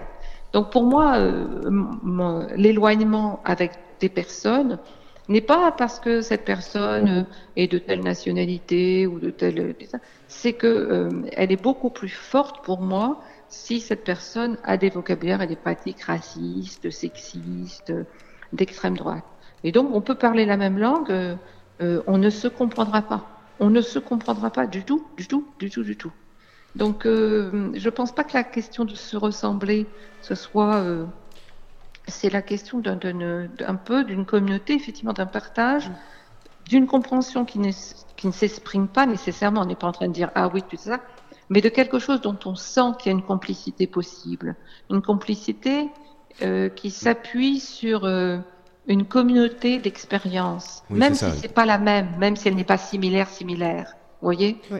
Oui, donc parfois, je peux plaisanter avec une bourgeoise algéroise sur certains trucs. On n'est pas de la même classe, je sais pas quoi. Enfin bon, moi, j'appartiens pas non plus à la classe prolétaire, donc c'est pas non plus la question. Mais parce qu'il y a quelque chose qui s'établit tout de suite d'une, d'une, et on vient de milieux très différents. Moi, j'ai pas, j'ai des amis qui viennent, qui ont n'en rien eu, ni l'enfance, ni l'adolescence, ni rien, rien, rien, rien, et on s'entend très bien, mhm. très bien, parce que justement, une complicité s'établit sur euh, une manière d'approcher les choses, une manière de voir le monde, euh, de vouloir euh, euh, de vouloir euh, vraiment combattre le racisme, les inégalités, les injustices. Ça a l'air de grands mots comme ça, ça a l'air de grands mots abstraits, mais c'est très très concret. C'est absolument tous les jours. C'est vraiment tous les jours autour de soi. Il y a de l'espoir du coup, parce que moi, je n'ai pas encore tombé sur euh, beaucoup de personnes comme ça. Mais oui, c'est ça, c'est la compréhension, savoir que voilà, on peut, quand je parle, la personne comprend de quoi je parle, sans que j'ai besoin d'expliquer pendant mille ans le sujet ou ma pensée. Ou... Oui, c'est des questions de, compréhension, c'est ça. Bien, on va peut-être rester sur, euh, sur cette compréhension euh, commune, sur cette complicité que on a essayé aussi d'établir entre nous là pendant, pendant cette heure partagée.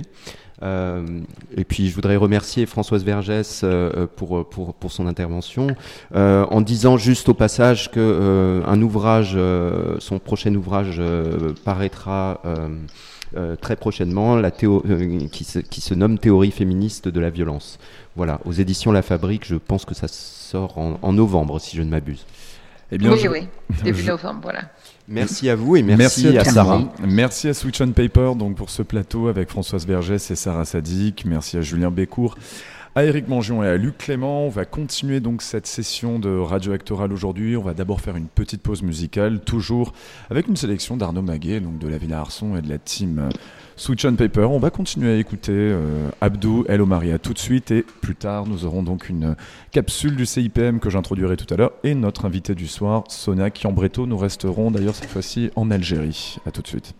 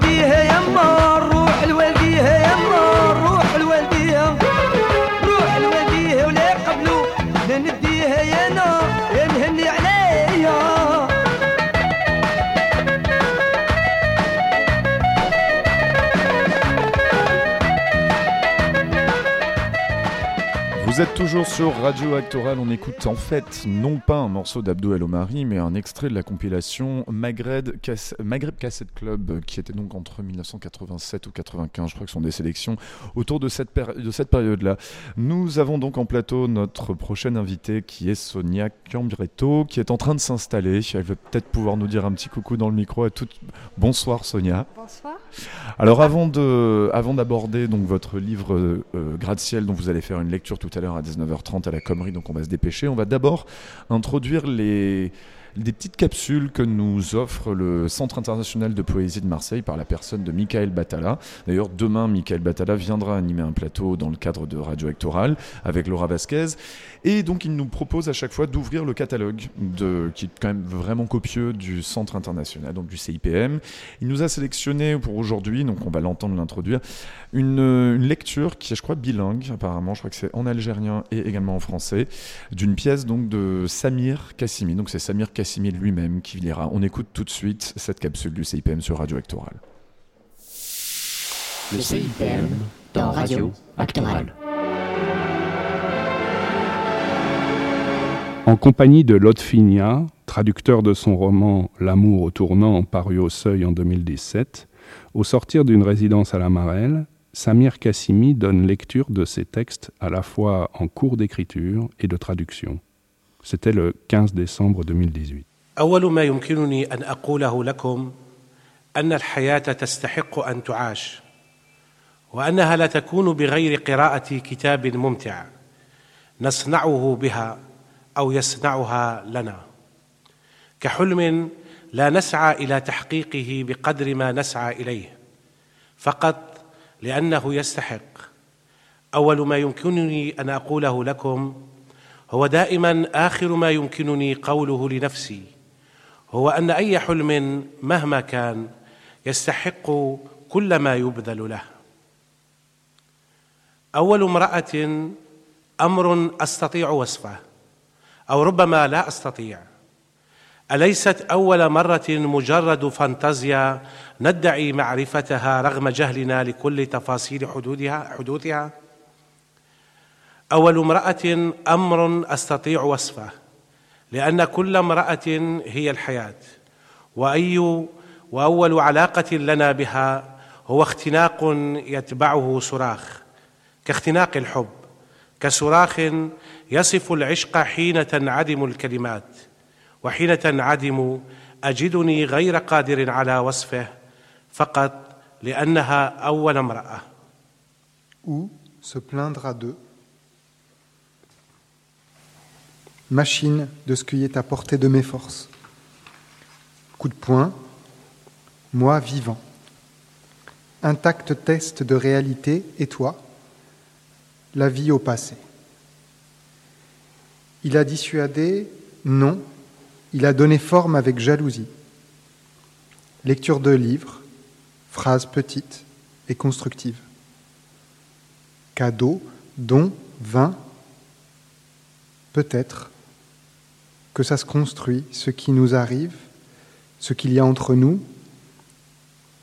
l'atout, pourquoi pas de l'asthmatique, que l'on étouffe. C'est sa vérité autant qu'elle nous étrangle. Mon Dieu, puis un chat, suite un chat, quelqu'un d'autre dans la gorge, ou se plaindra d'eux. Mécanique apporter des forces restantes. La réitération du dernier dessin ce qui se machine à soi qu'on se dit à soi-même, tu meurs. Aïe, le téton se vérifie à chaque fois de ce qu'il révèle.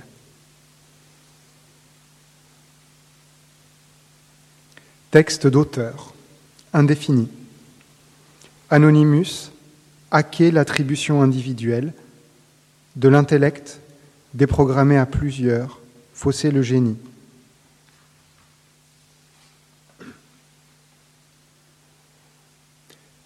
La femme supérieure donne un ordre. Je veux le décrire. Vous voulez un dessin? Je suis impuissant. N'est-ce pas première amertume Premier humain de sexe féminin Autre? Le tatouage géométrique, a tenu mais fatigué. Le nom, illisible. Le manque de connaissances quant à ce qui se passe est total et détaillé. La femme supérieure donne un ordre, je peux le décrire. Maman, tu m'étrangles. Je crie, ronfle le soir pour décrire l'amour. Quand on manque de conversation, l'un de nous deux doit disparaître. L'impuissant, le moins fort, dessus. Le là décrire, non, Chassé avec naturel, il retarde la première fois, la foi.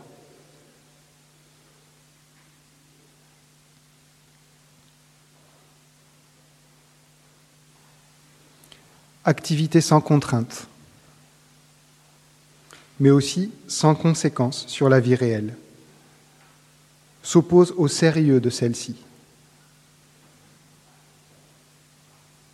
et se voit ainsi qualifiée de frivole, s'oppose au travail comme le temps perdu, au temps bien employé, ne produit rien, ni bien ni œuvre, essentiellement stérile, à chaque nouvelle partie, et joueraient-ils toute leur vie, les joueurs se retrouvent à zéro dans les mêmes conditions qu'au premier début d'une.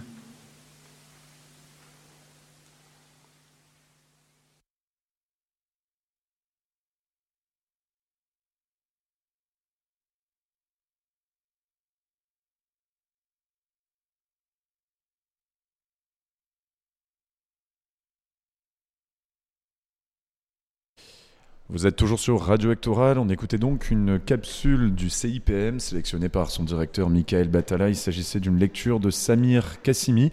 On retrouvera Michael Batala demain pour son plateau avec la poète Laura Vasquez. Vous êtes donc toujours sur Radio Ectoral.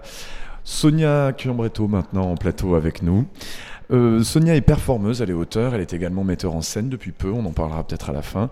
Avec Gratiel, elle signe une, uchronie, on appelle ça comme ça, c'est-à-dire quand on réécrit l'histoire en imaginant, en changeant un petit peu certains faits pour voir un petit peu ce que ça, aurait pu changer.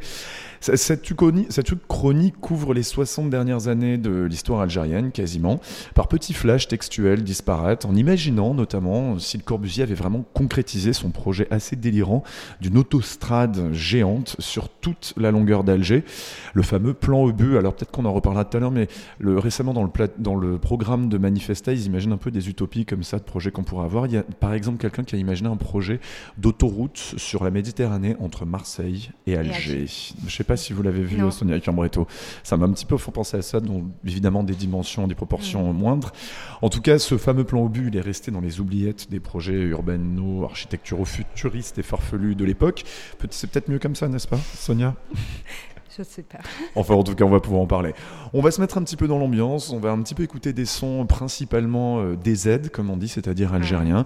On va écouter un extrait du- d'un rap qui a été fait euh, en écho euh, au mouvement populaire actuel anti-gouvernement, anti-pouvoir, qui traverse l'Algérie depuis environ deux ans, qui n'est d'ailleurs pas terminé.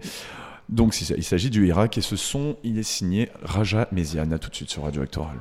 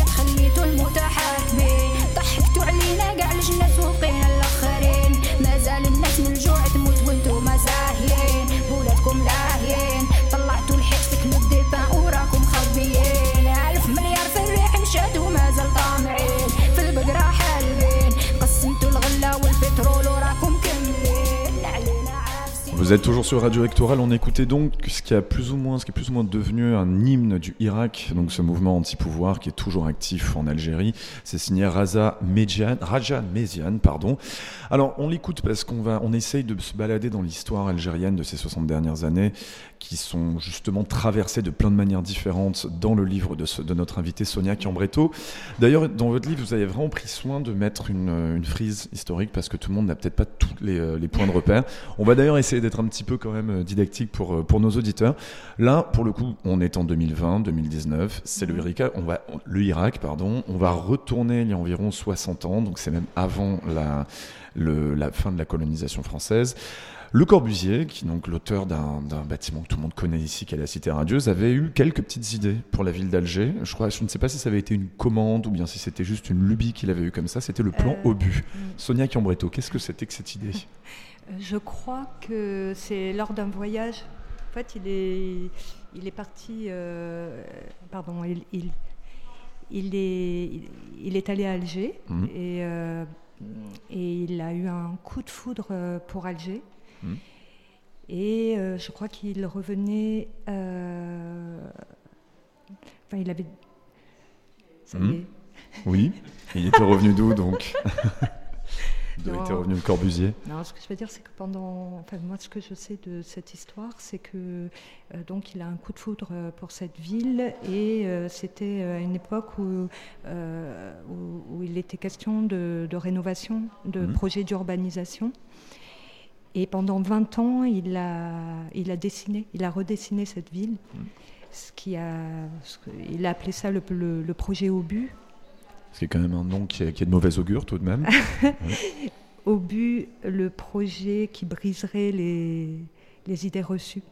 Ah, Ouais. c'était comme ça que c'était marketé, Oui. on va dire, à l'époque, donc c'était vraiment sérieux, c'était Oui, oui, quelque chose qu'ils vraiment, imaginaient euh, faire. mm. Et donc le projet total, donc on le voit, vous montrez un petit, euh, une photo, en fait, Oui, une sorte de maquette. ouais, c'est assez impressionnant tout de même. Ouais, que je trouve très belle.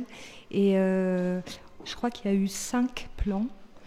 Euh, le premier plan, il y avait un, un gratte-ciel en front de mer. Et puis l'autostrade aérienne et, et les cités satellites sur pilotis, le plan libre avec les cinq points de l'architecture moderne. Et, euh, et petit à petit, il a été obligé euh, de revoir à la baisse son projet. Donc il l'a redessiné, puis redessiné, redessiné, jusqu'au jour où on lui a dit stop. Euh, et un petit peu brutalement. On l'a, je crois même Parce que le qu'on projet était trop délirant ou ah oui? Oui, alors euh, par exemple, moi j'ai lu quelque chose qui est... Ouais.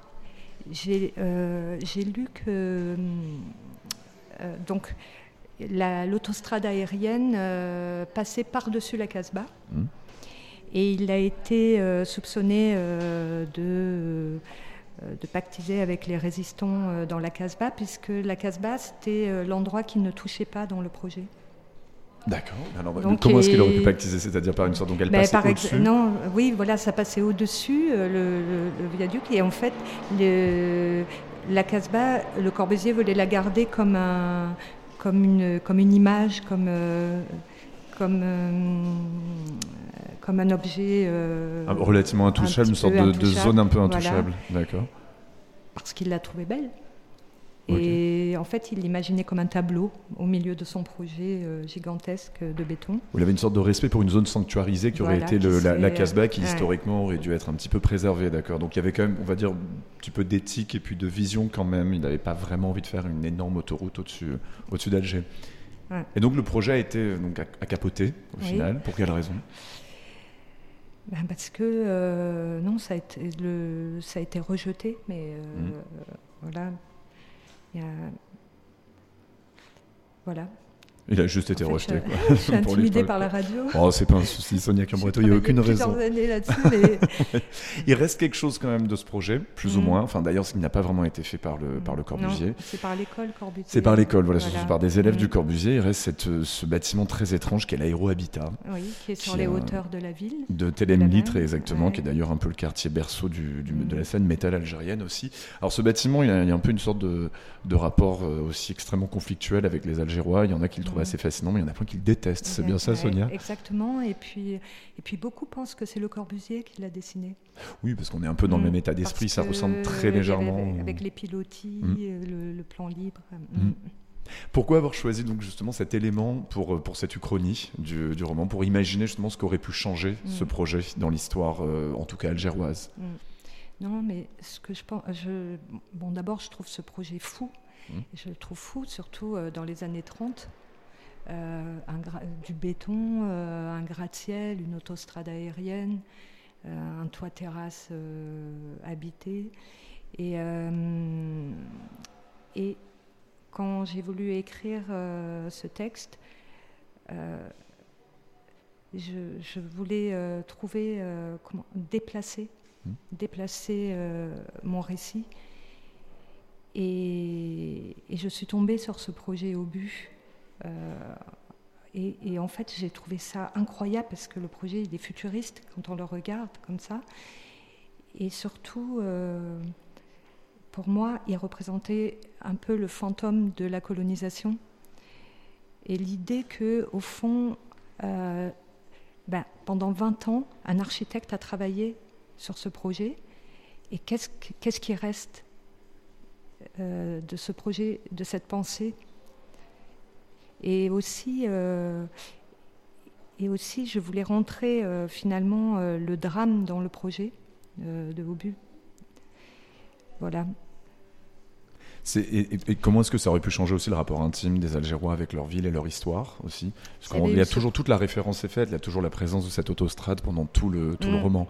Donc on l'imagine vraiment qu'il traverse en fait et qu'il est au-dessus des têtes de- des Algérois à ce moment-là et également pendant des moments très clés Mm. de le- de l'histoire de la ville. Quoi. Mm. Donc pour vous, il y avait un changement, ça pouvait vraiment influer sur, euh, sur cette histoire-là. Ben, ça a influ... En fait, moi, je pars du principe que ça a influé, oui. Mm.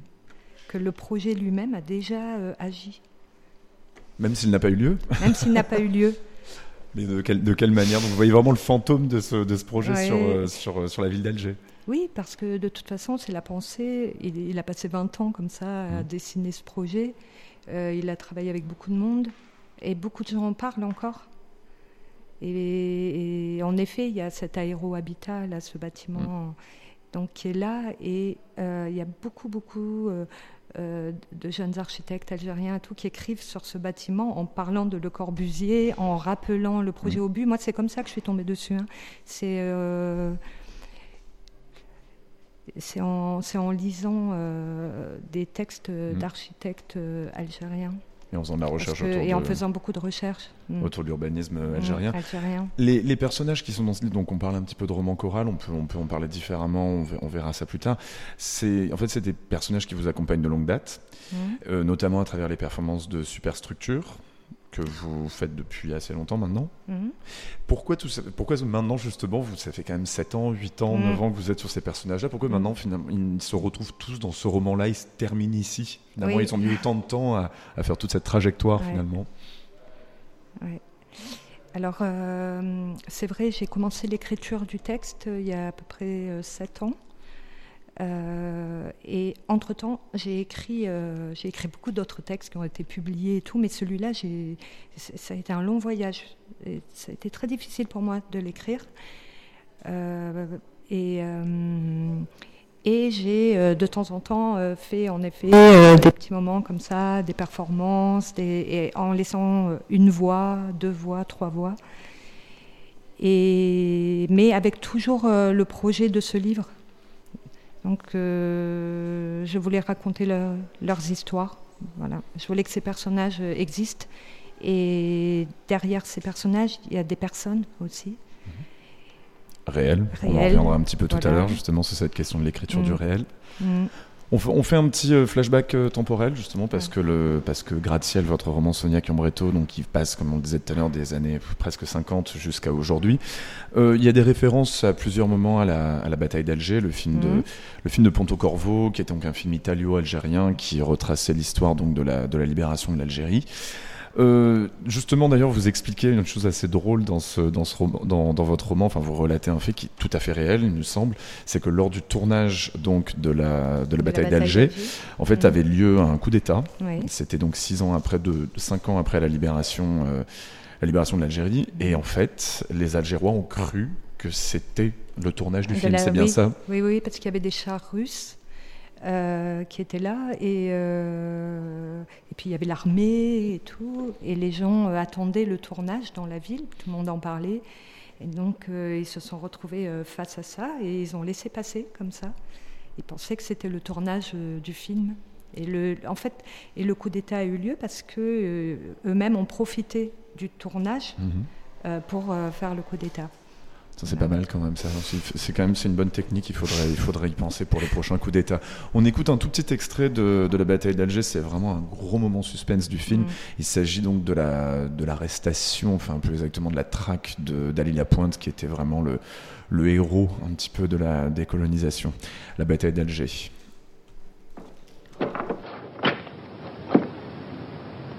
Alors, tout est prêt, mon colonel. J'ai fait évacuer la maison. Oui, j'ai vu. Et il a répondu Rien, silence absolu. Je me l'imaginais bien. Ali Ali Lapointe Fais sortir les autres au moins. Tu sais bien que vous allez tous sauter. Le gosse s'en tirera avec quelque temps de maison de redressement. Pourquoi veux-tu le faire mourir?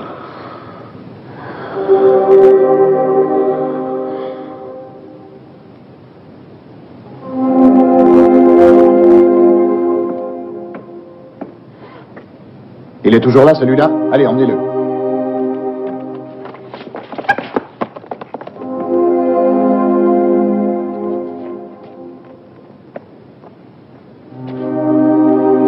Ali Ali Lapointe, je te donne encore 30 secondes. Qu'est-ce que tu crois obtenir? De toutes les façons, tu as perdu. Réfléchis bien. 30 secondes. 30 secondes à partir de maintenant.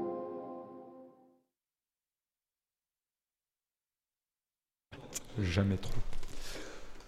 C'était donc un extrait de La bataille d'Alger de Ponton-Corvo, qui est donc un film italo-algérien de 1966. C'était le moment donc de la traque d'Ali Lapointe. Vous faites référence à ce passage dans votre, Ouais. euh, dans Mhm. votre bouquin euh, Gratte-ciel.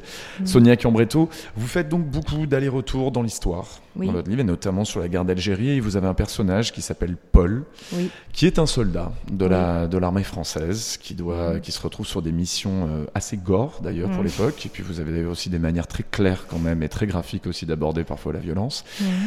Ce, on- je pense beaucoup avec, avec ce personnage-là à, à ce livre qui était sorti aux éditions de minuit, qui avait donc donné lieu d'ailleurs à, un- à un procès. Il s'agissait du, du déserteur, donc c'était Mhm. vraiment en fait un déserteur de, de, de la- de l'armée française à l'époque. Et les éditions de minuit avaient été euh, condamnées d'ailleurs. Je crois au final, c'était même, je crois qu'il y avait eu des témoignages des- de l'éditeur de Gaimard à l'époque. Parce qu'en fait, c'était considéré comme une sorte de, de d'ouvrage qui démoralisait Mhm. le- les troupes. Pourquoi est-ce que vous avez eu besoin de- aussi de prendre ce point de vue-là parmi le- la myriade de points de vue que vous avez choisi dans votre livre? Oui, parce que Sonia un- bah, c'était important euh, d'avoir ce point de vue. Surtout que, en fait, quand j'écris, euh, j'ai toujours dans l'idée que. euh, Enfin, j'essaie de, malgré tout, de m'effacer et, euh, et de laisser la parole à beaucoup de monde. L'idée n'étant pas de. d'avoir une idée tranchée moi sur tout- toutes ces questions, mais euh, d'emmener, euh, de traduire plein de points de vue. Et Paul, euh, c'était important parce que Paul, c'est un rappelé. C'est important de savoir qu'il a d'abord été résistant en Normandie, puis très vite, il se retrouve rappelé en Algérie, dans ce qu'on appelait quand même le projet de pacification. Et voilà. Avec Et des donc- méthodes assez, euh, assez houleuses, on va dire, pour l'époque. D'autant plus que c'est- intéressant ce point que vous soulevez, c'est que justement tous les rappelés, c'était particulièrement complexe parce qu'ils sortaient d'une autre guerre Eh oui. et ils arrivaient dans un autre rôle sur un autre territoire. Et oui. Et puis, euh, ils arrivaient avec une, une idée euh, importante quand même de... Enfin, la pacification, c'était pas rien, selon eux. Et euh, j'ai envie de lire les trois Ah bah, premières Allez-y, phrases. Sonia Cambretto. Alors donc, Paul, Paul arrive, voilà ce que dit Paul. hein. On dit, mais qu'est-ce qu'on doit faire ici, nous les Français? Le type, il dit, vous arrêtez et vous internez tous les suspects.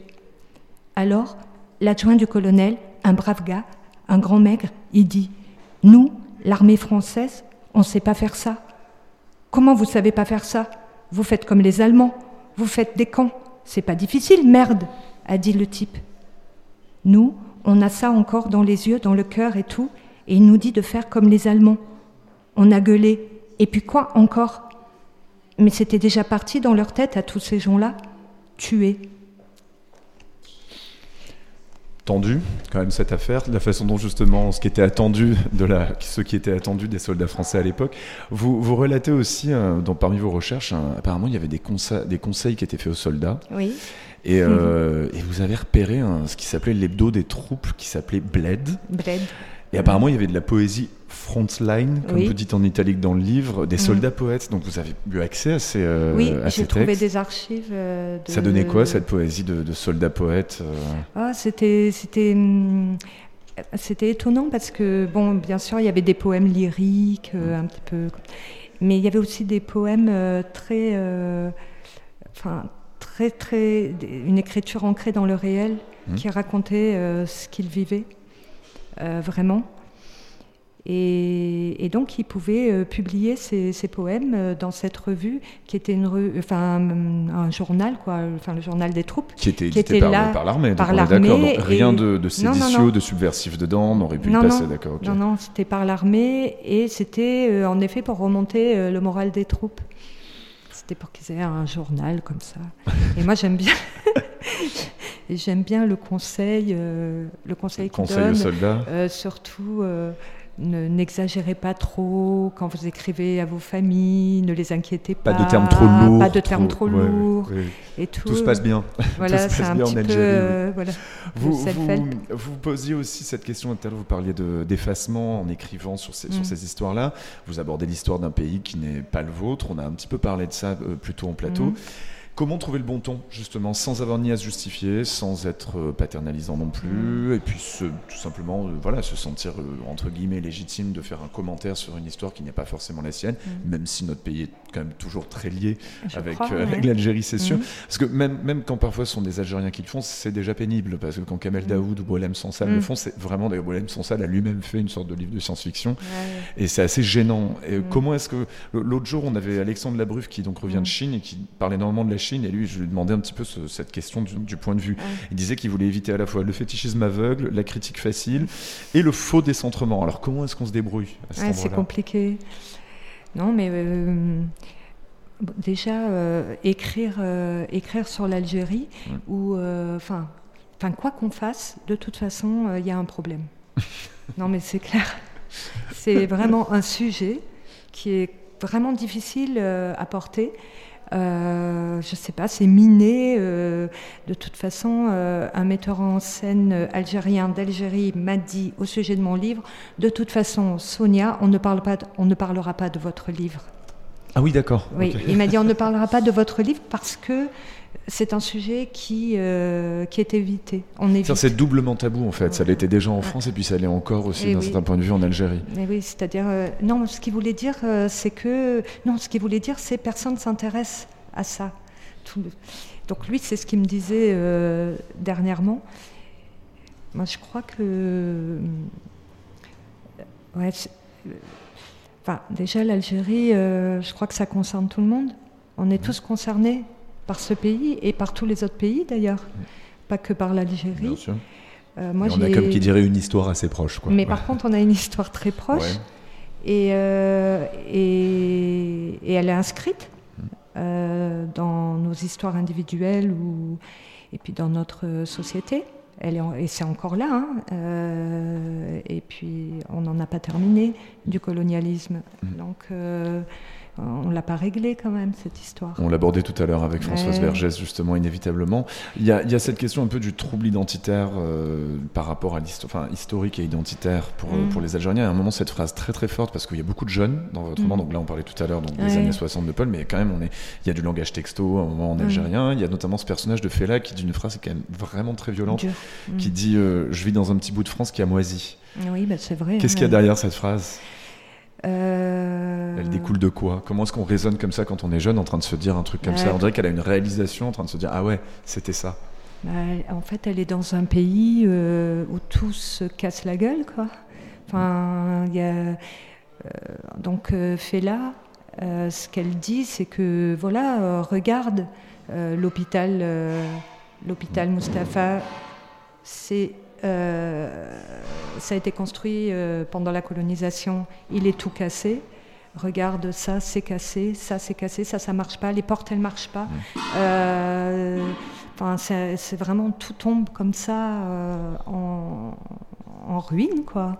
Et, euh, et c'est très très dur quand on est une jeune personne dans un pays euh, où finalement il y a toutes les traces de la colonisation, des beaux, immeubles et tout, tout cassé, et puis rien qui ne se fait, euh, très peu en tous les cas, où il y a une forme. euh, Enfin, moi, je, pense que quand on, pour les jeunes gens en Algérie, ce qui est difficile, c'est qu'il y a cette mémoire de leur père, de leur grand-père, de la guerre, de, ils, ont, ils ont gagné l'indépendance, etc. Et puis eux, ils sont là comme ça. Et qu'est-ce qui reste? Oui, il y a un désir d'émancipation aussi de cette il y a histoire. un hein, grand quand hein, désir qui, euh, d'émancipation, puis, puis de toute façon, c'est vrai. C'est vrai que c'est. euh, Enfin, la- l'Algérie, elle est, elle est en mauvais état, moi je trouve. Ça pourrait être mieux, effectivement. Vous parlez donc justement d'une enfance de la décennie noire. Dans la décennie noire, c'était toute la période des années 90 jusqu'au Mm. début des années 2000 qui était marquée par des attentats euh, après donc le, le coup d'État contre le fils de l'armée, qui sont des choses qui sont quand même toujours très très présentes. Vous suivez vachement, euh, j'ai l'impression, la culture de la, la culture des jeunes Algériens Oui. là-bas, notamment tout ce qui se passe dans le rail. J'ai l'impression que vous êtes bien bien calé sur les internets des aides. Oui, oui, oui. Puis je parle beaucoup aussi avec eux. Oui. Oui, enfin, je suis très proche. euh, je, suis, très proche de pas mal de gens à Alger. Et, euh, et je m'intéresse. Et de toute façon, euh, quand, quand j'écris, je travaille vraiment. C'est vraiment un rapport à la langue. Et, euh, et au fond, euh, euh, ce qui m'intéresse, c'est comment dans le langage ça s'inscrit. Euh, S'inscrit la guerre, s'inscrit euh, la musique, s'inscrit tout ça. Comment ça. Et je suis vraiment très très intéressée, euh, oui, par ce qu'ils écoutent, euh, parce que ben, tout ce qu'on peut partager en, tous les cas. Ouais. On va s'en écouter un petit peu d'ailleurs, Sonia à- avant justement d'aborder toutes ces questions de qu'est-ce qui résonne dans la langue et comment vous manipulez vous-même la langue. Alors là, on va vraiment écouter du rail autotuné tout à fait contemporain, le genre de choses qu'on écoute dans les cabarets hein, à Alger ou à, Oran- ou à Oran. Il s'agit de Hichem Smati et Sheba Souad. Ça pourrait être le type de truc que écouterait fait là dans, le, dans votre Oui. roman Gratte-Ciel. À tout de suite sur Radio Actora.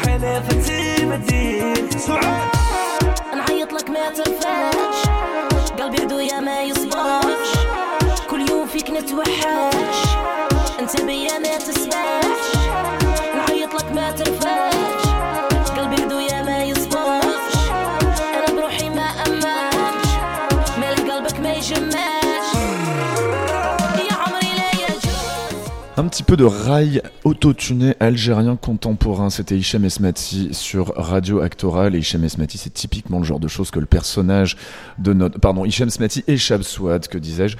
C'est typiquement le genre de son pour écouter Fela, un des personnages de Gratte-Ciel, le roman de notre invité Sonia Chiambretto. Sonia, ce qui est quand même très intéressant dans votre manière de faire, c'est que la forme est vraiment éclatée de, de ce roman. On est vraiment sur des registres, des pratiques, même visuellement, c'est très différent, c'est même un peu difficile à suivre.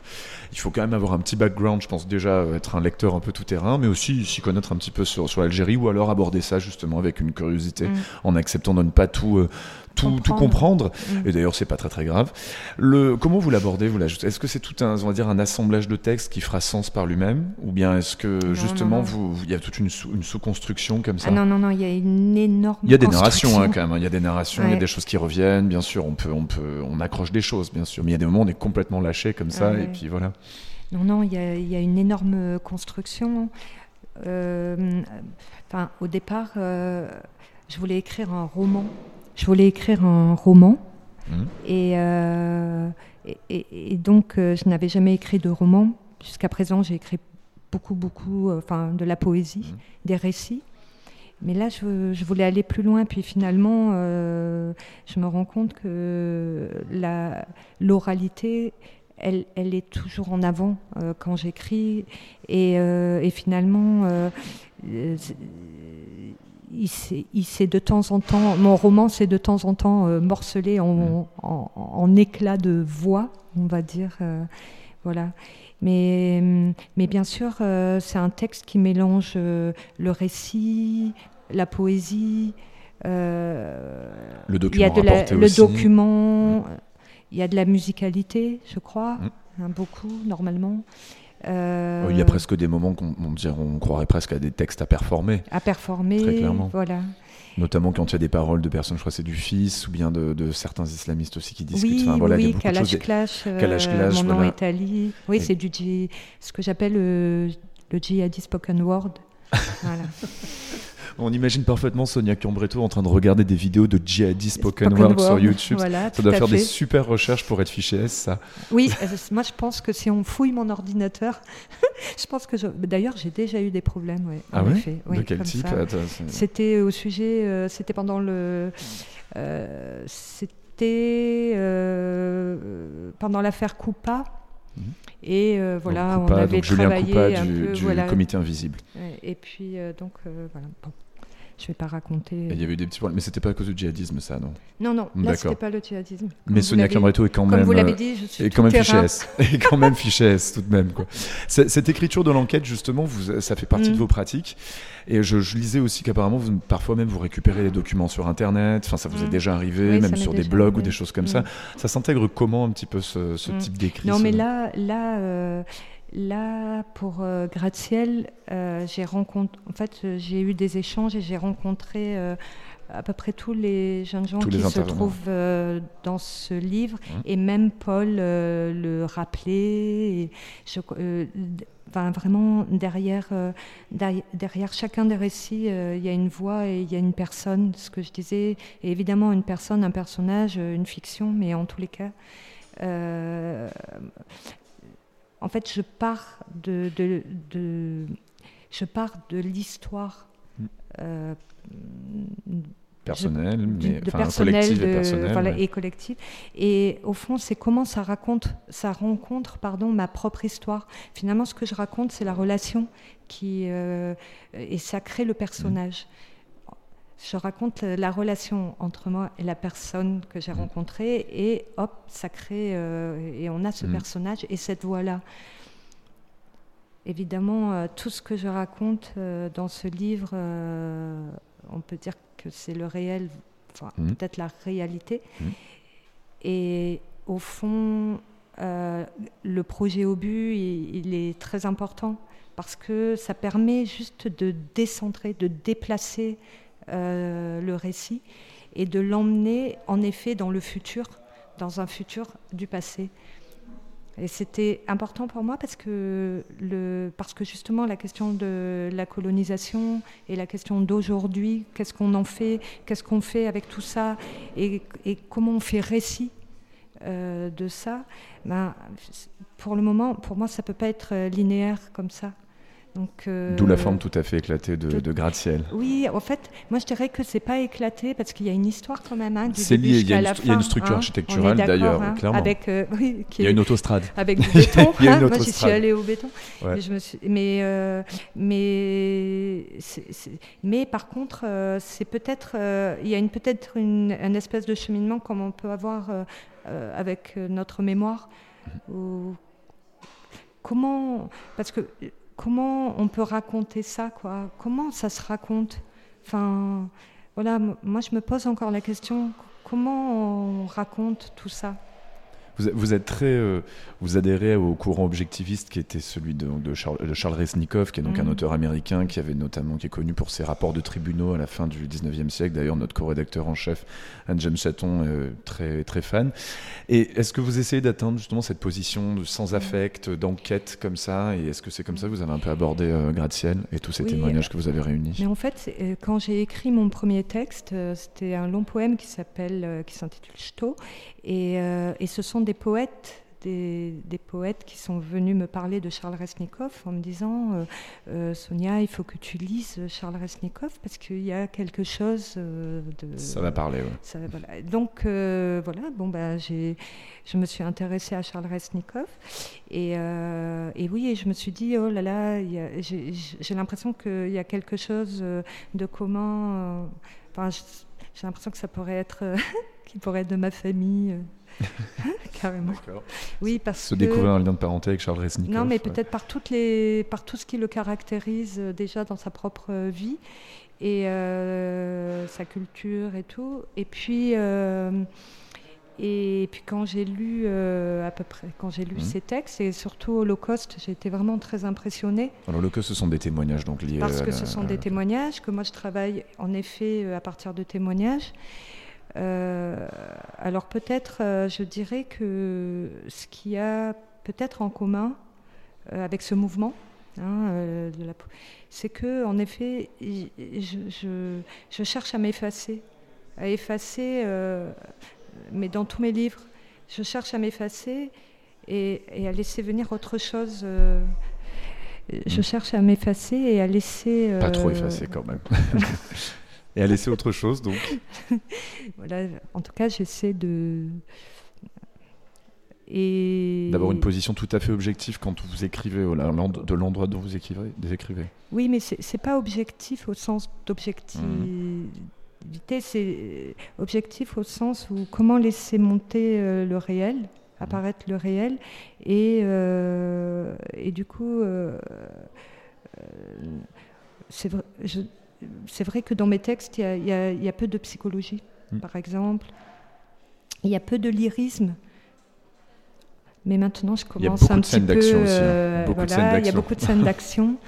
et, euh, et voilà, je, je- et puis de toute façon, euh, pff, enfin, je, je suis vraiment à l'économie des mots.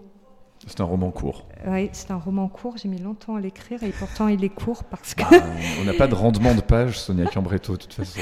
parce qu'en fait, je, je sais pas, mais les mots m'encombrent. C'est Ah. vrai. Et donc, je cherche toujours euh, le mot qui ouvre l'espace, qui ouvre un grand. Et, et plutôt un que dix. Mm. Et, euh, et, et en fait, c'est vraiment un travail, euh, vraiment, je vais, c'est l'épuisement quoi, de, de la phrase. Et, hum, et qu'est-ce qu'il reste quoi? Je, je peux ne pas dormir euh, la nuit parce qu'un mot m'encombre et me lever pour l'enlever dans mon texte. Donc euh, c'est Donc tous les mots qui restent sont ceux qui sont dans votre roman, Sonia Cambretto. voilà, on, on peut pas les enlever ceux-là parce que sinon il reste, il resterait plus ils sont imprimés, ils sont très bien imprimés. Sonia Cambretto, il faut vous libérer, apparemment, puisque vous, euh, vous devez performer dans Oui. à peu près moins d'une heure, Oui, tout de je suite vais à la lire, euh, Gratte-Ciel. Vous avez- Mm. on- Ce sera quel personnage qui vont intervenir dans la lecture de ce soir? Oh, et tous, je crois. euh, la première partie, pardon. Surtout la première Oui, partie c'est la première partie. Et voilà, j'ai Est-ce fait qu'il y aura un, petit peu de djihadi spoken word ce soir Oui, à la oui, Comrie oui, oui. Super. D'accord. On va, on va prévenir tout le monde dans la rue que Sonia Cambretto nous fera un petit peu de djihadi spoken word. Sonia Cambretto, on va, se, on va se quitter sur un petit peu de musique, encore toujours algérienne. Là, par contre, on sera plutôt dans les années 80. Vous connaissez Raina Rai, j'imagine Oui. C'est un petit peu les, les Rolling Stones des Z, n'est-ce pas? On va se quitter là-dessus. D'ailleurs, vous, vous traitez pas trop cette période, d'ailleurs, dans le, dans le roman? On n'est pas trop dans les années 80. C'est surtout vraiment Ouais. années 60 et puis paf aujourd'hui. Et puis un petit Non. peu, bien sûr, décennies noires, bien sûr. Non, c'est d'abord les années noires, Oui, les années décennies 90, noires, ouais, oui, tout à fait. ensuite les années 60 Et, et, beaucoup, futur. toujours un petit peu d'aujourd'hui et de futur. ouais. Voilà. Merci beaucoup Sonia Cambretto. Euh, donc je, je veux également me- mentionner une très belle exposition puisqu'on a beaucoup écouté de, mus- de musique euh, algérienne et de musique maghrébine aujourd'hui, qui est au Mucem présentement. Je ne sais pas si vous l'avez vu, qui est sur le son de l'Orient, qui justement remonte jusqu'au- jusqu'aux premières traces d'enregistrement de musique euh, maghrébine, algérienne, etc. C'est une très très belle exposition et très bruyante, très sonore, qui est à voir actuellement au Mucem. Pour le moment, on va écouter Raina Rai. À tout de suite sur Radio Actoral. тебя. Я тебя.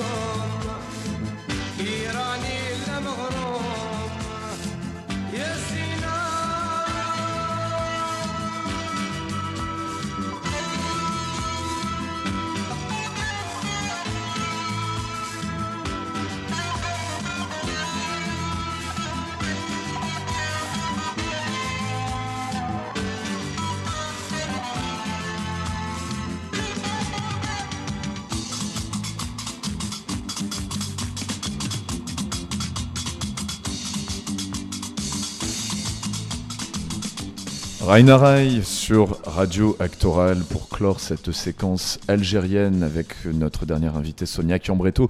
On va se quitter sur une... Enfin avant bien évidemment de vous annoncer le programme du Festival Actoral ce soir, on va se quitter sur notre capsule du jour de Félix Joussran, donc, qui est ce poète slammer qui est actuellement résident à la Villa Médicis avec notre collègue Anne-Jeanne Chaton. Il nous a donc envoyé un certain nombre de miniatures, on va en découvrir une ce soir. Ponton 4, un émir saoudien, fait le baisement à une femme diplomate, un signal satellite, commande la barre en acajou du bateau, un gérant des SARL admire la mer en se touchant les joues. Un espion se fait chier, un broker en costard arrive en sous-marin, il atteint le ponton. Une partie de poker s'interrompt car c'est l'heure d'écouter chanter Carlos même s'il est mort. Un hologramme de lui fait danser tout le monde. C'est comme s'il était là, un généralissime. Le mime en slip une héritière prend la fuite par les escaliers, recouverts de moquettes, moelleux et vertes, un domestique grec la suit jusqu'à sa suite, un directeur des services secrets se tait, une call girl attend, dans la salle des machines, un marin prend un bain, un pimp afro-cubain discute affaire avec un mercenaire, sur le ponton 4, un émir saoudien, fait le baisement à une femme diplomate, C'était donc Félix Joussran de la Villa Médicis, le poète slammer, qui donc nous allons parsemer nos programmes sur Radio Actoral. Radio Actoral, c'est fini pour ce soir. J'annonce tout de même le programme donc au théâtre ce soir, comme on dit. Faut faire des choix. Soit c'est à Montevideo à 20h30 avec, pour un nouveau spectacle, donc pas le même que celui qui a été montré de Joseph Simon. Ça s'appelle Caméléon ce soir. Et à 21h30, avec un moment de catharsis terrifiant et vraiment fascinant. Enfin, c'est une expérience, difficile à expliquer, je la conseille vraiment intensément. Avec la canadienne Dana Michel, le spectacle s'appelle Cutlass Spring. Sinon, on va à la Commerie, donc pour rejoindre par exemple Sonia Chiambretto, il y a trois lectures performances là-bas ce soir. Ça commence avec Sonia, donc sa lecture de Gratte-Ciel, où elle nous fera donc du djihadi spoken word selon ses propres termes. C'est à 19h30. Ensuite, Julien Gosselin, que nous recevrons demain, pour une performance autour du stupéfiant roman Ordeza de l'espagnol Manuel Villas. Alors, dit comme ça, c'est plus ou moins quelqu'un qui parle de la mort de ses parents, mais en fait, c'est beaucoup mieux que ça. Et ensuite, à 22h, ça reste entre nous, c'est le nom de la conférence performance de Jeanne Moineau et Anne-Sophie Turion. Anne-Sophie Turion que recevront Julien Bécourt, Éric Mangion et Luc Clément de Switch and Paper dans leur plateau, dans notre, de notre session journalière de demain. Demain, nous recevons donc Julien Gosselin. Ensuite, nous aurons euh, Laura Vasquez qui sera interviewée par euh, Michael Batala du CIPM. Et le plateau de Switch on Paper avec Anne-Sophie Turion, Julien Prévieux et Alain Delanegra. Bonne soirée sur Radio Rectoral. you